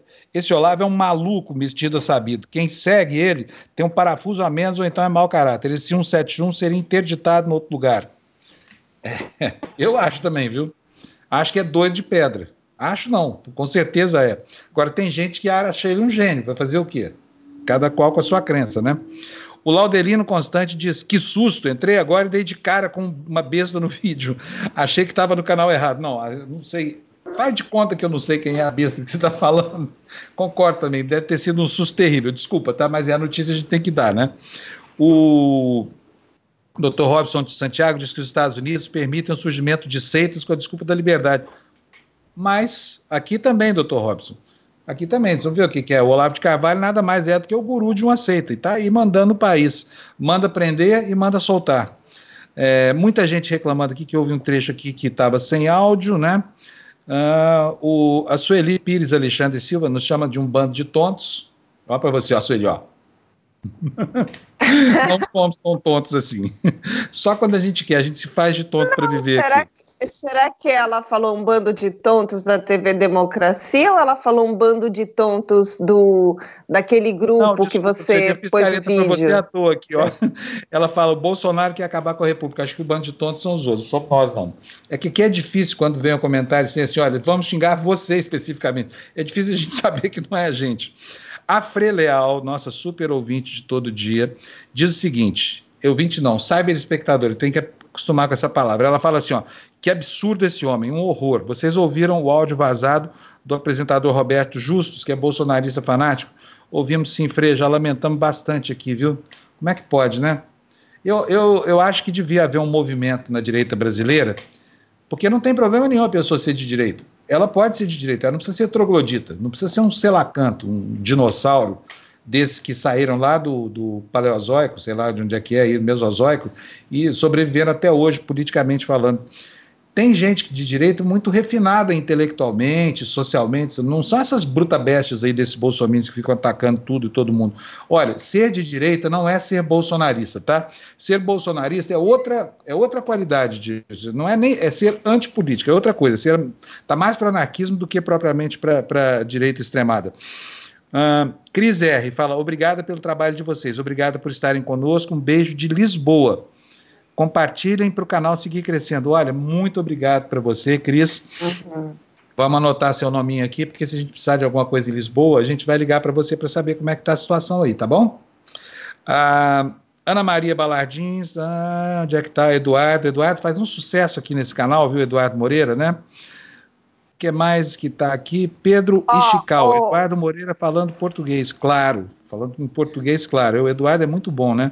A gente gosta muito dele, que além de concordar com as opiniões dele, ele é, ele é muito, ele é, é, muito bom de oratória. É fácil entender as coisas que ele está falando, né, Juju? Ô, Fábio, eu ia. Fala. Sim, muito fácil. Ele é ótimo. E, assim, tem um vigor, uma vitalidade, animado, ótimo. É, queria falar uma coisa aqui. A Sueli ela mandou um recadinho aqui pra gente no final. Ela falou: é, realmente não foi para vocês, a crítica foi para foto. Então Ô, tá resolvido isso, Eli. Olha, aquela careta que eu fiz feia pra caramba, né? a Gina tá ali, olha, a Gina tá ali caladinha. Oi, Gina! Oi. Gina, eu preciso te dizer uma coisa que você vai adorar. O seu vídeo dos caixões de Modena teve mais de 60 mil views. É impressionante. Você deu um up aqui na audiência do nosso canal sozinha, sabia? Você é uma espécie de fortaleza, assim, sabe o marinheiro Popeye jogando a nossa audiência lá para cima? É você, Gina. Não, mas é, é, impressionante mesmo, né? Tem que ver para para crer. Dimensão. Ver para crer. Da, da coisa, né? Não, mas é, foi demais. E eu adorei seu passeio pelo Coliseu também. Mais do que as imagens que você trouxe de, de da Itália vazia, o, o, o que eu gostei de ver foi a eficiência da polícia, porque você foi abordada cinco vezes em cinco mínimo, minutos. Mínimo, mínimo. Mas também não tem ninguém né, nesses lugares. Sei, ou, ou, seja, só gente passeando com cachorro. É. E, é. E, então ele é fácil, você é uma você é um alvo fácil para a polícia, né? É óbvio que eles vão. Aí vem três tipos de polícia diferentes em diferentes momentos, então você dá aqueles dois passinhos, chega um e hum, mas você tem que é. e tudo mais. Olha, eu estou vendo aqui nas câmeras aqui pela internet, acho que vou até mostrar para vocês a solidão que estão essas cidades aí, viu? Agora o dia já amanheceu, inclusive nos Estados Unidos, né, na faixa leste dos Estados Unidos. É, eu vou botar aqui para vocês, mas eu tenho que procurar aqui. Enquanto isso, Gina, conta para a gente quais são as novidades aí na Itália. Olha, Fábio, as novidades é que eles ainda estão. Não, não, não existem muitas novidades desde que a gente falou de manhã. Né? As novidades foram neste fim de semana que estão chegando as, as assistências para a Itália, né? ou seja, médicos, máscaras, aparelhos respiratórios, e, e, vários países estão enviando, inclusive, parece que o Brasil, eu não consegui confirmar essa notícia, que o Brasil está enviando um, máscaras e aparelhos respiratórios, 2 milhões e meio uh, de, de peças, né, de material. Então, não, eu não consegui confirmar essa notícia, mas o que temos é, essa: chegaram os médicos cubanos, e enquanto isso, as emergências é, por exemplo, também a questão do, do, dos hotéis em Milão, já, um já está aberto para o acolhimento de, fam, de familiares de pessoas contaminadas, para que eles possam eh, formar um núcleo fora de casa, né? Porque e aí e assim por diante as, as pessoas estão. Agora vamos também falar também que as redes sociais estão realmente. Ah, pera um pouquinho só, eh, Fábio. É, opera, são mais de, são quase 5 mil operadores sanitários que estão chegando na Itália. Nossa. 5 mil, mil. quê? Eu não Isso, entendi. 5 mil operadores que, sanitários que estão chegando lá ah, para ajudar os médicos italianos a mitigarem é. a doença, né? Não, e hoje de manhã havia uma informação que a Gina está falando que ela não conseguiu checar, de que o governo brasileiro teria doado, quantos seriam 50 mil máscaras, é isso, Gina? Não, não, são 2 é, milhões e meio em, de material. Material, não falo em valor econômico disso, né? não falo no preço. 2 milhões. Seriam máscaras, né? É, é, entre máscaras e aparelhos respiratórios. Pela, essa é a fonte do Ministério das Relações Exteriores é, é, da Itália, né? Nós temos aqui, vamos pedir encarecidamente para a Andrea para ver se ela acha essa, é, é essa imagem a gente, no qual, enquanto isso, eu já Enquanto ela não acha a imagem, eu estou compartilhando a minha tela com vocês. Vocês estão vendo aí? Estão vendo não, aí uma catedral bonita? Agora sim. Estão vendo? É o Domo de Milão. Olha, isso é ao vivo, viu, Gina? É. Olha como é que está isso. Ninguém na rua. Tá vendo que as bandeirinhas estão mexendo? É, mas não pode. tem ninguém lá. Nem Olha que tristeza. Está proibido estar. Então, está proibido estar, né? Vamos ver como é que estão outra, outras cidades aqui. Escolhe um país aí, Gina, para a gente mostrar. Ou então, Juliana, qual país vocês querem ver? Um, Vamos ver como é que está. Eu quero ver qualquer um, eu não consigo identificar quais países tem disponíveis. Ah, mostra não, a Alemanha, que é o que tem menor aqui, índice Polônia, de tá? letalidade. Ah. Vamos ver aqui, Polônia. Cadê? Polônia não tem nenhuma câmera interessante aqui, só tem câmera de praia. Para aqui, essas webcams normalmente ficam voltadas para monumentos turísticos, né? Ah, cadê?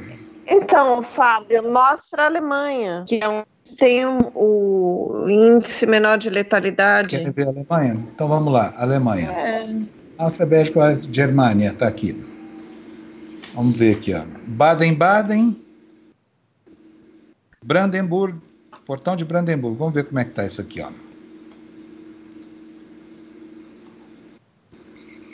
Olha aí, gente, olha, zero gente na rua, tá vendo só? Cadê? Entrou um comercial aí, já vai sair do ar. Chega do anúncio, vamos, vamos lá, olha aí, ó. Uhum. Sei lá, na Alemanha, Brandemburgo, olha.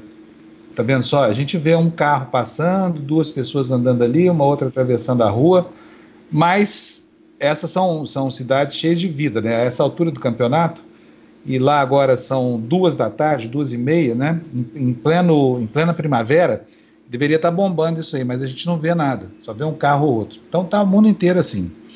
Agora, uhum. olha as câmeras brasileiras aí para vocês verem. Vocês vão ver que tem, ainda tem muita gente na rua em relação a essas imagens que a gente vê, né? É só olhar. Deixa eu ver se eu acho Eu vi ontem a Praça, Praça 7 em Belo Horizonte já tinha reduzido muito o, número de, de pessoas que circulam né, na região e o, houve até um, um, depoimento, talvez, do prefeito em estimular que as, é, é, esses espaços sejam ainda mais desocupados para evitar aí, o contágio, né? Estão vendo aí? aí é o Rio? É o Rio de Janeiro, Copacabana, olha, super uhum. vazio, quem diria, de lindíssimo, Copacabana vazia, olha, algumas poucas pessoas caminham lá no, no, no calçadão, pouquíssimas, ó, tem uma única pessoa nesse trecho da praia que deve ser o posto 6 de Copacabana, né? lá perto do Forte Copacabana, hum. no, no, no Arpoador, quer dizer, é um pedaço bem agitado, aí, o dia inteiro tem trânsito nesse lugar, hoje está isso aí vazio, olha, vocês veem pouquíssima gente passeando pela rua, mas ainda assim tem gente, vocês podem ver lá na faixa de, lá na, na, na ciclovia do outro lado, ó, dois, um vai passar pelo outro agora, ó, fapt, ó o coronavírus aí. Oi? Lá na frente, algumas pouquíssimas pessoas ainda desafiam essa, essa proibição, né, gente? Fábio, eu é gostaria de lembrar, inclusive, que eu, é, uma canção que me fez. É, Gina, só Oi? um segundinho, deixa eu ver o que, que é a dona Andréia, que é a nossa chefe. Fala, Andréia. Não, só para avisar que a imagem da Gina está no ponto. Tá. E que o pessoal está querendo ver imagem da Espanha. O público está pedindo.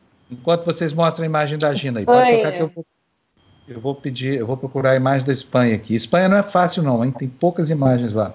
Mas vamos lá, toca aí, gente. Qual é a imagem que a Gina queria ver? Qual, qual é a imagem, Andréa? Ah, isso, exatamente. É, essa, essa é uma comunicação oficial do, do governo italiano que diz é, a atualização sobre a, as, as máscaras, né?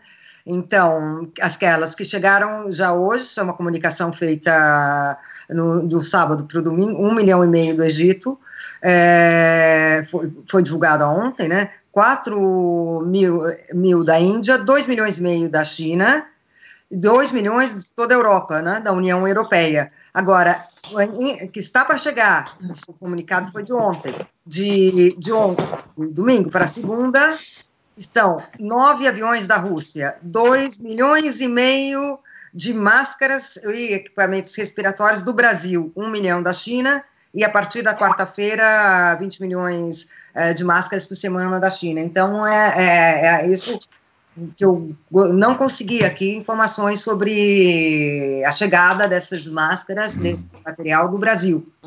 Não Nós vamos checar isso aqui junto ao Ministério das Relações Exteriores. Agora, vocês queriam ver imagens da Espanha? Tá aí a Porta do Sol, em Madrid. Vocês estão vendo aí um dia de chuva lá também. Aliás, está chovendo no hemisfério norte inteiro, hein? Só Não. uma pessoinha passando por aí. Esse lugar é agitadíssimo, agitadíssimo, né? Ele fervilha de gente. E tá aí, olha, vazio, as moscas. Eu não sei qual é o nível de restrição ao, ao, ao, à circulação de pedestres na Espanha, mas deve ser rigorosa igual na Itália. Você sabe como é que tá lá, Gima? Rigorosa, exatamente é, como aqui. Inclusive, a Espanha foi o primeiro país é, a colocar o exército diretamente nas ruas, né? Uh, a Itália ah, foi aos poucos, foi com a polícia, foi com outros, uh, outros uh, serviços de ordem, mas não, não foi o exército. E agora a Itália também, o exército está ajudando. Mas o, ali rigoroso, rigorosíssimo. Agora, isso daí também, Fábio, não sei se vocês já conversaram a respeito disso ou não, me fez lembrar uma canção do Raul Seixas, O Dia em que a Terra Parou. Ah, a gente tocou ah, aqui outro é dia. É verdade. Parece que foi, foi, uma, é. uma, foi uma música premonitória, né? Exato, exatamente. Uma música premonitória, né? Porque é exatamente o que se vive agora, né? Mas então, e as pessoas dentro de casa e tudo mais. E então vamos. Posso fazer uma proposta? Claro, claro, Gina, pode propor. Então vamos lá, vamos propor. A, eu gostaria de propor daqui da Itália as pérolas das redes sociais que a gente falasse. Você já achou alguma coisa? Olha já, só. Já, olha só o Foro Romano aí, olha o Coliseu então, aí, Gina. Enquanto a André ajuda a gente aí para colocar é, aquele, aquele vídeo do, do, do governador da região da campanha, ele começa com o governador. Eu... E será que caiu a transmissão da Gina? Porque a sonoridade o jeito que eles explicam, que eles falam, é muito importante para os nossos cyber companheiros, né? eles possam entender. O vídeo está legendado em inglês, então eu acho mais fácil eu dar uma explicadinha no que, que a gente vai ver.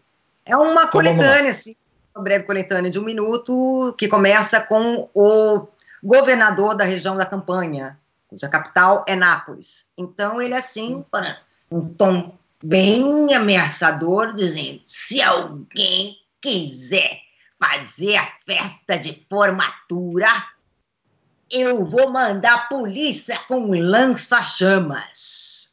Ô, louco, quem? Bolso... Ô, louco. O time do Bolsonaro, esse aí? É? Não, não, não, não. Mas é, não? é um. É, um é uma brincadeira, é uma zoeira.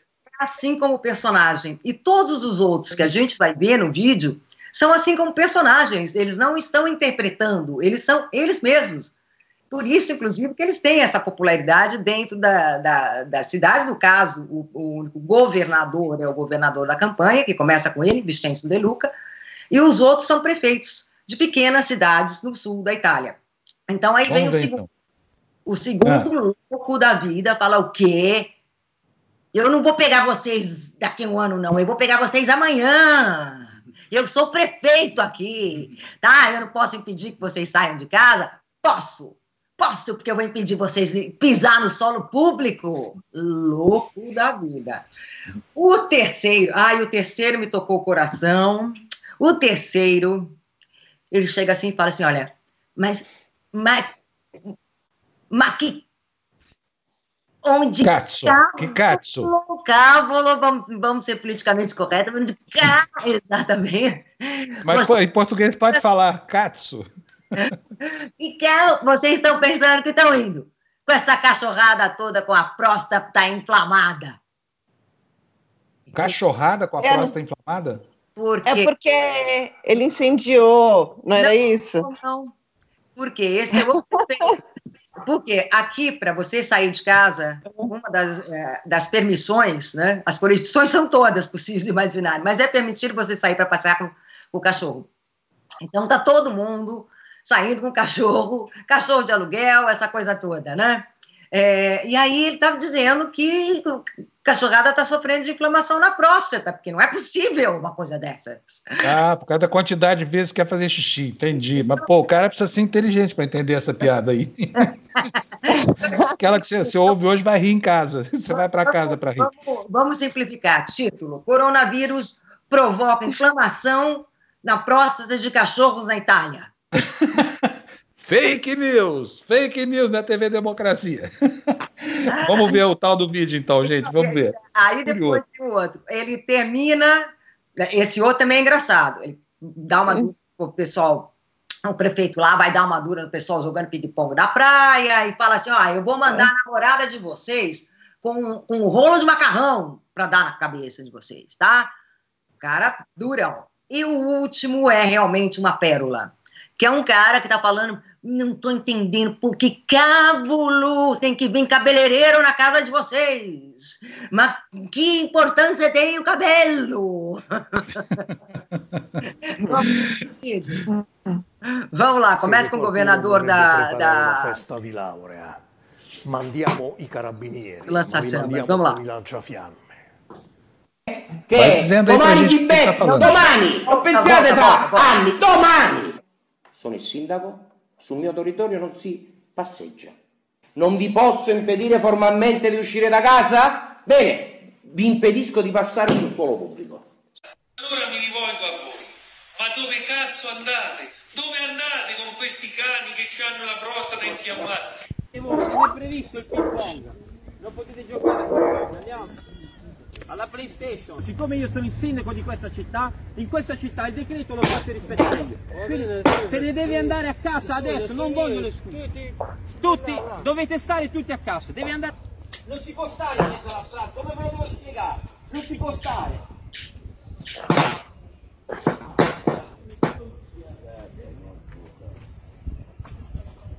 A casa. La mazza, le fidanzate con la mazza ci vogliono. Te cazzo di parrucchiere che vanno in casa a aggiustare i capelli e febbre, a che cazzo servono? Cioè, ma l'avete capito che utavuto chiudono? L'avete capito che chi cazzo ti andava per questi capelli aggiustamento utavuto? oh, gente, infelizmente eu ouvi. Ô, ô, Gina, esses todos são italianos, né? Todos, todos italianos. Então, é, essas eu, foram... eu, eu te pergunto porque é. eu não ouvi o som aqui, mas a Itália é um país que está bem acostumada com esse tipo de, de, de coisa, né? Para quem teve o Mussolini, por exemplo, lá para trás, não é nada, né? porque não, não, o Mussolini era super teatral e tudo mais, né?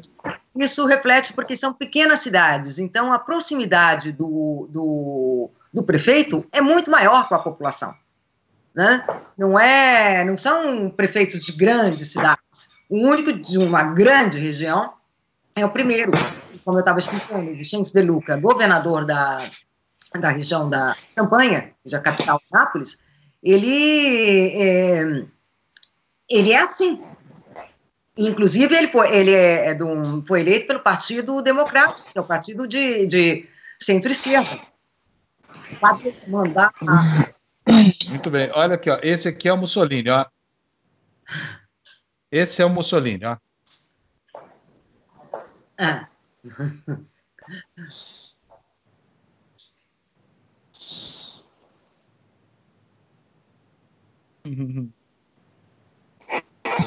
ah, mas.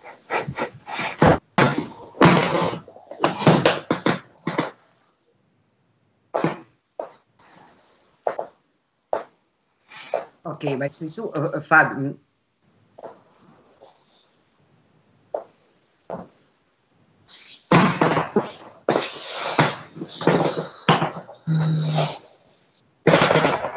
Mas, Fábio, é que eu infelizmente não estou é, conseguindo ah. ouvir esse. Não, é... não tem problema. É o Mussolini com o estrionismo dele, tá? Só para mostrar que os italianos adoram um sujeito assim, né? Cheio de gestos e uma fala estriônica não, e tudo mais, né? O italiano é cheio de gestos. Mas é, independente, ou seja, como eu estava explicando, essa questão dos prefeitos, inclusive por isso que eu quis mostrar esse vídeo, porque fora isso é, é, é essa gestualidade é muito típica dos italianos, mas essa proximidade, principalmente nas cidades pequenas. Então eles falam, é, o, o prefeito é um deles. Então é, essas cidades pequenininhas, elas têm algumas aldeias, inclusive, né, o, o Borgos, é, elas têm essa proximidade muito maior. Então tem o padre, tem o prefeito, tem o chefe da polícia, tem, é, é tem aquele, aquele tecido social bem bem diferentemente estruturado de um grande centro urbano. E essa proximidade desses prefeitos com as pessoas, porque talvez se não fossem eles, inclusive eu ia falar, não, isso daí está dando nas grandes cidades, aqui ainda não chegou, principalmente no sul da Itália. Você considera que no norte a epidemia pegou e pegou total, aquelas imagens do caixão que eu para vocês. Hoje eu estava falando que só a região da Lombardia já são mais ou menos 3.500 casos, já superou a China, só numa região da Itália, com número de, de né, mortes. É.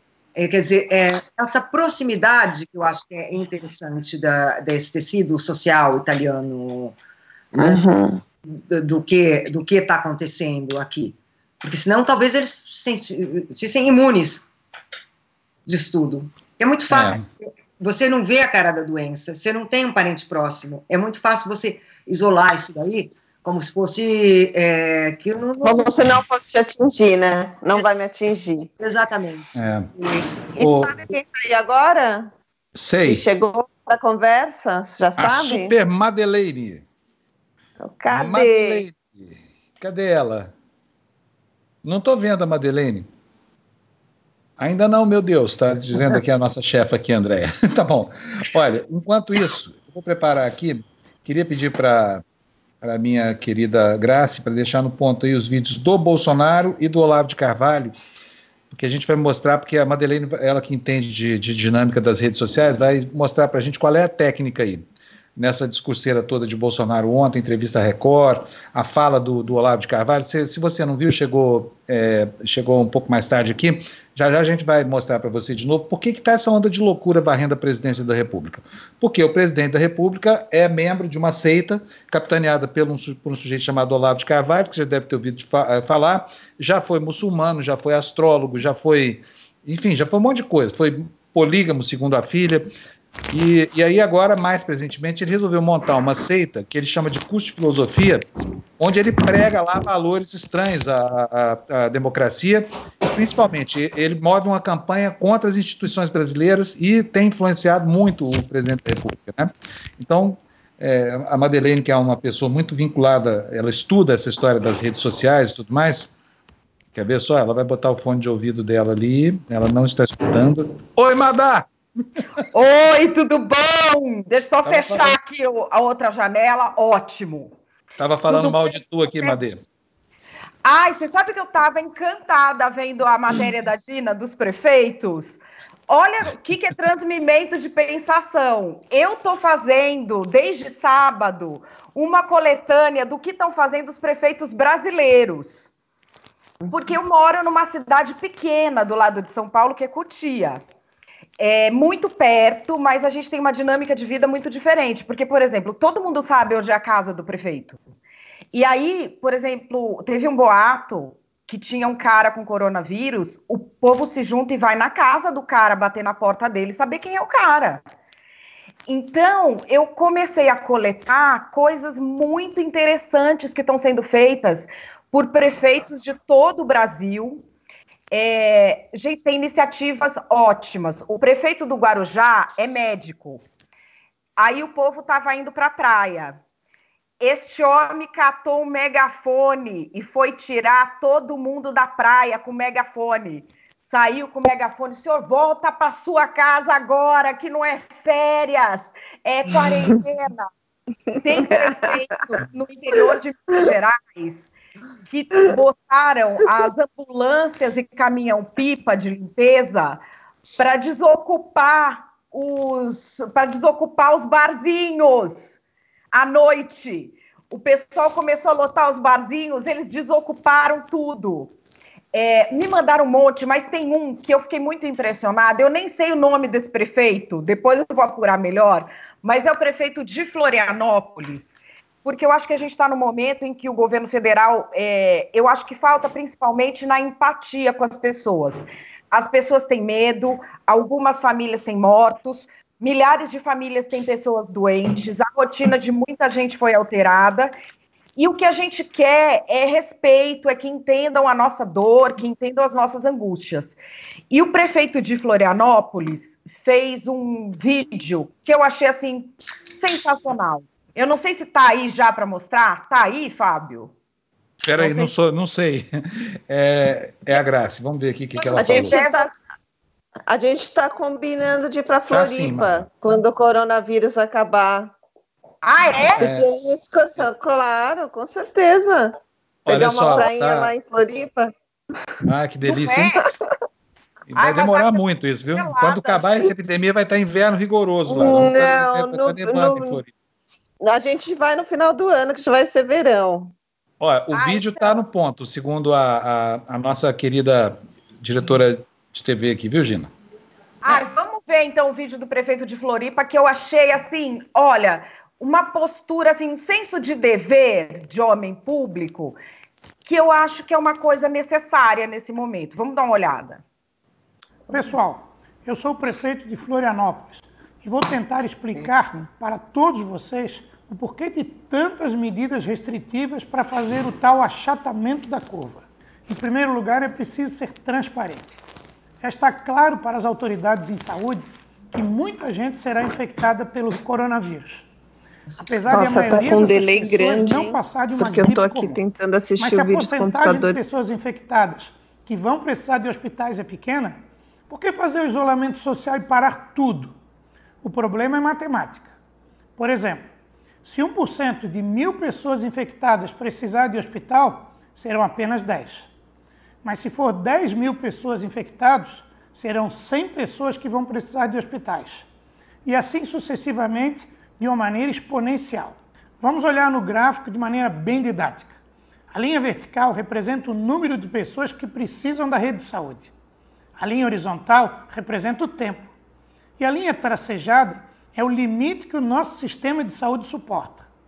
Agora veja como tem acontecido na maioria dos países muitas pessoas precisando de saúde em um tempo muito curto, ultrapassando o limite suportado pelo sistema e fazendo com que os hospitais tenham que escolher em quem vai viver ou morrer. O que queremos agora é apenas esticar esse tempo. Se 10 mil pessoas vão ser infectadas de qualquer jeito, que sejam de maneira gradativa e não tudo ao mesmo tempo. Assim, conforme as primeiras vão sendo curadas, vão liberando leito para as outras, e o sistema vai dando conta de cuidar de todos. Pessoal, isso é muito sério. Não é apenas salvar infectados por coronavírus. Temos que lembrar que UTIs lotadas não poderão receber vítimas de infartos, acidentes e outros problemas comuns no nosso dia a dia. Se já temos problemas em atender a todos normalmente, sem uma pandemia, pior será com milhares de infectados. Informação é importante, transparência também. Por tudo isso, agora que você já sabe qual é o nosso objetivo, eu reforço.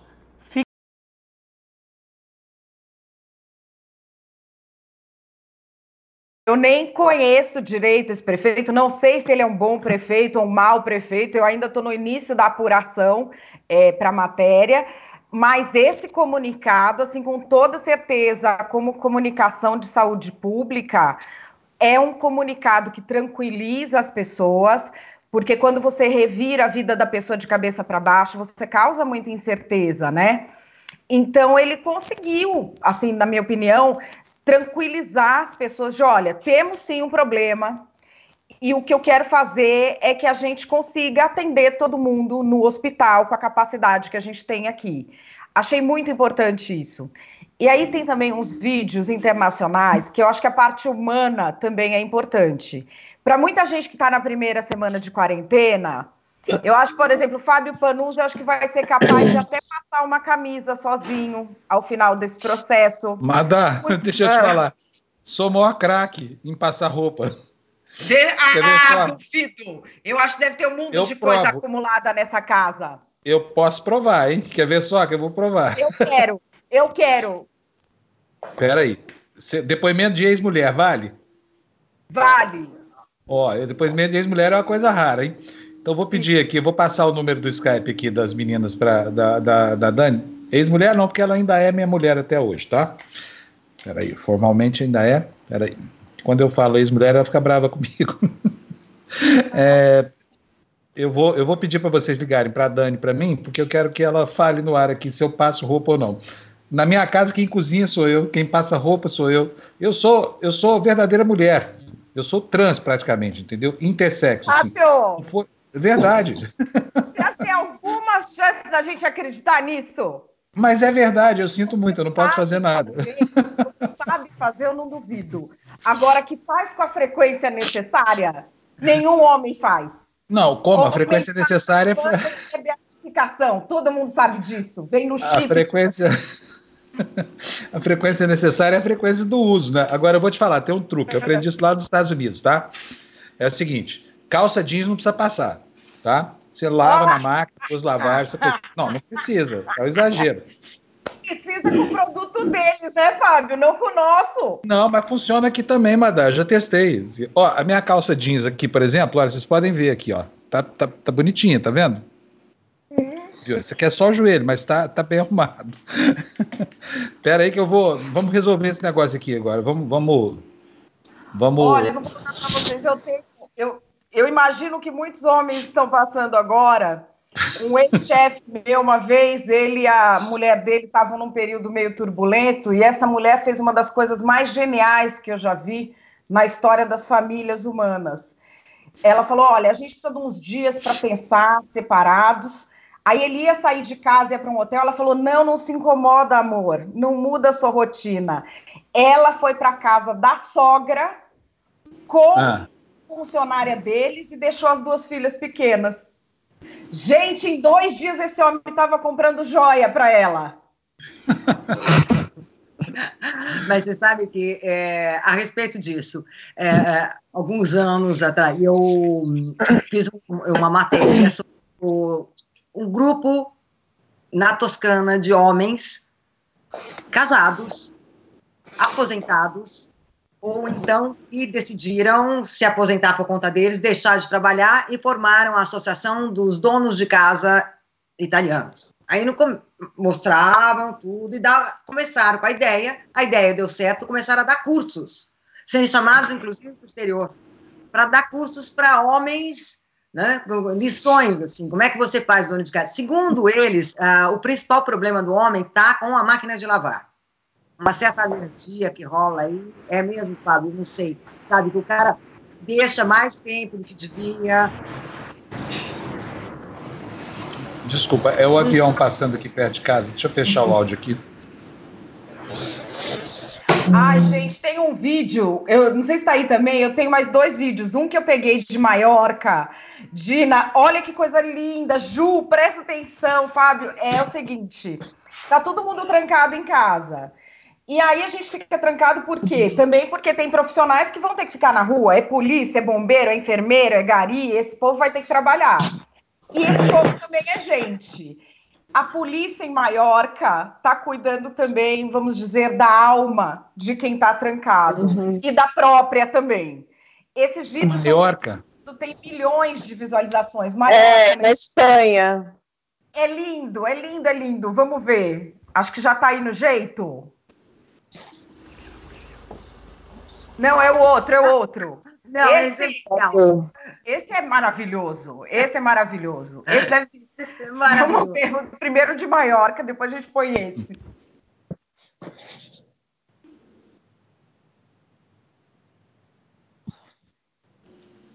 Bom, daqui a pouco a gente põe o de Maiorca. Se quiser colocar esse do dinossauro, eu vou explicar. Estão multando as pessoas que saem na rua. Então, algumas pessoas estão saindo fantasiadas. Como é que é, Madá? Como é que é? Peraí, explica pra gente. Fantasiado não multa? Ah, para tentar fugir, né? Assim, velho fugindo da polícia virou uma, uma pandemia 2, que é pandemia de velho fugindo da polícia.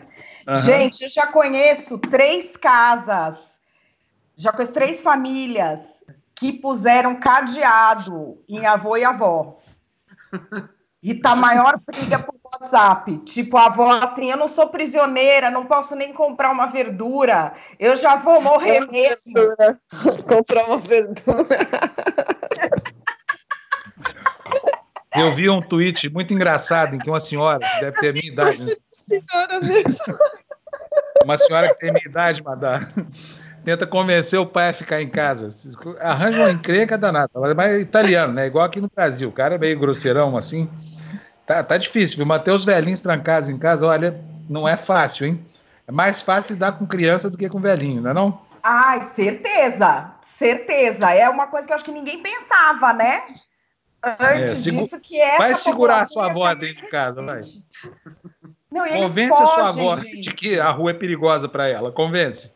Não, e tem, tem vários vídeos de humor agora que mostram, é, tipo, os velhinhos tentando sair, aí passa a sirene da polícia, eles voltam, aí eles correm dos filhos, porque eles realmente estão fugindo da família e da polícia. E aí tem esses de fantasia, porque, enfim, já estão tentando de tudo, né? Já entregaram para Deus um pé de dinossauro. Né? Eu tava... Ah, aí, ó, vídeo Maiorca tá ok. Vamos ver o que, que é isso? Os policiais de Maiorca, que são muito fofos.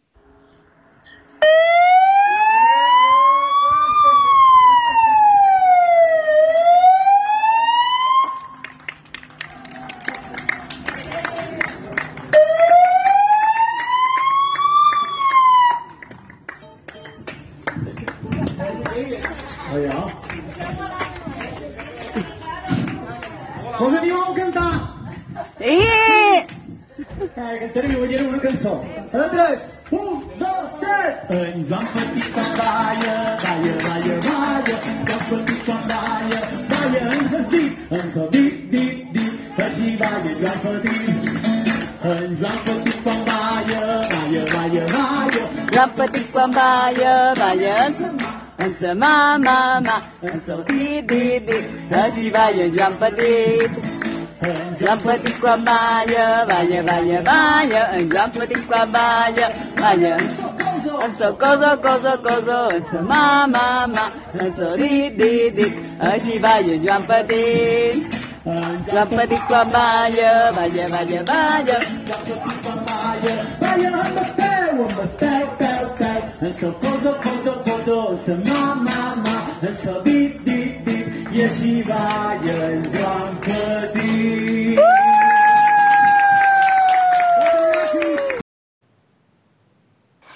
Ah, então, eu achei uma coisa tão tão tocante, né? Porque mostra para gente quais são as nossas alternativas para os próximos dias. E essa é. questão de a gente achar onde está o nosso lado mais humano é, manter a nossa saúde mental também, enquanto a gente segue as dicas de cuidados físicos, ela é uma coisa muito importante, né? Acho bem legal a gente mostrar essas iniciativas que estão acontecendo pelo mundo, porque sem manter a sanidade mental é muito difícil a gente atravessar. E aí eu queria dizer, como depoimento pessoal, gente, depois dos sete primeiros dias, acho que a Gina também está nessa, que já passou, eu estou no 13 terceiro dia hoje. É, melhora bem, Melhora bem, depois da primeira semana, não é? A primeira Olha. semana é um desespero. Olha, É. eu eu vou falar uma coisa para vocês. Eu tô com o saco bem cheio de ficar aqui em casa, viu? É, o tempo não passa, assim, e olha que eu tenho trabalhado feito um, um monstro aqui, viu? Mas, a- a- assim, o tédio chega, viu? Eu tô no décimo dia hoje. Você tá com 13 dias, Madeleine? 13 dias. É porque teve o cara lá que estava contaminado no prédio que tem o meu estúdio, não tem testes, né? Ah, O pessoal do prédio mesmo entrou em contato com a Secretaria de Saúde. é, ele, muito provavelmente, o meu estúdio era usado por várias pessoas. É uma pessoa que usava o mesmo elevador que eu, que muito provavelmente usou o estúdio, mas não tinha testes para todas as pessoas. Então, a Aham. orientação que a gente recebeu foi ir para casa e ficar 14 dias trancado e ver se tinha algum sintoma, principalmente febre. Eu, graças a Deus, não tive nenhum sintoma. É, e amanhã é o último dia, mas eu fiquei trancada em casa porque eu vi que a maioria das pessoas não tem mesmo sintoma, só que tem um vírus, né? Então eu falei, bom, não vamos espalhar. Então ficamos eu e meu filho trancados aqui. Gente, era uma vitória por dia. Eu Bom, até mas para quem mora, para quem mora no latifúndio, tá tudo certo, né?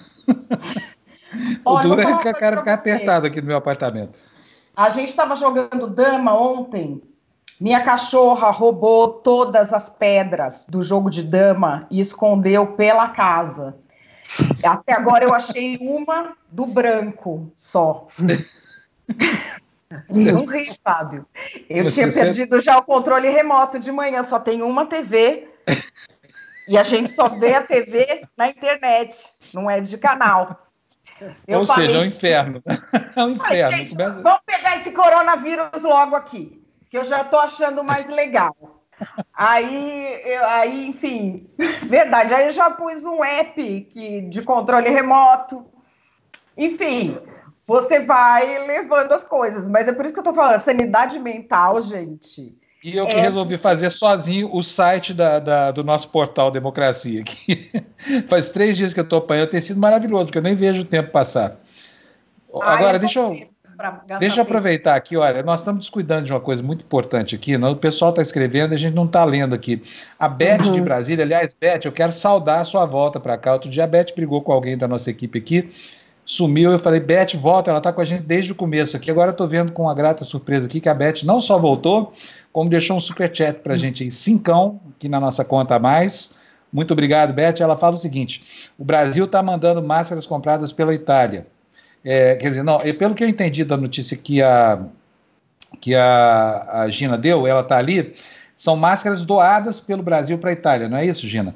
Não. E aí, a Beth, fala, pode falar, depois eu termino a mensagem dela. confirmação. Eu não tive confirmação, inclusive porque é, aqui a, a própria assessoria de imprensa do, ah, do Ministério, não é? Eles estão trabalhando a todo vapor, mas também o máximo possível fazendo home office. Então, muitas vezes, para você, profissional, jornalista, obter uma confirmação ou mais detalhes nesse caso, que eu acho que É complicado. é, é, a fonte é o Ministério das Relações Exteriores, é complicado.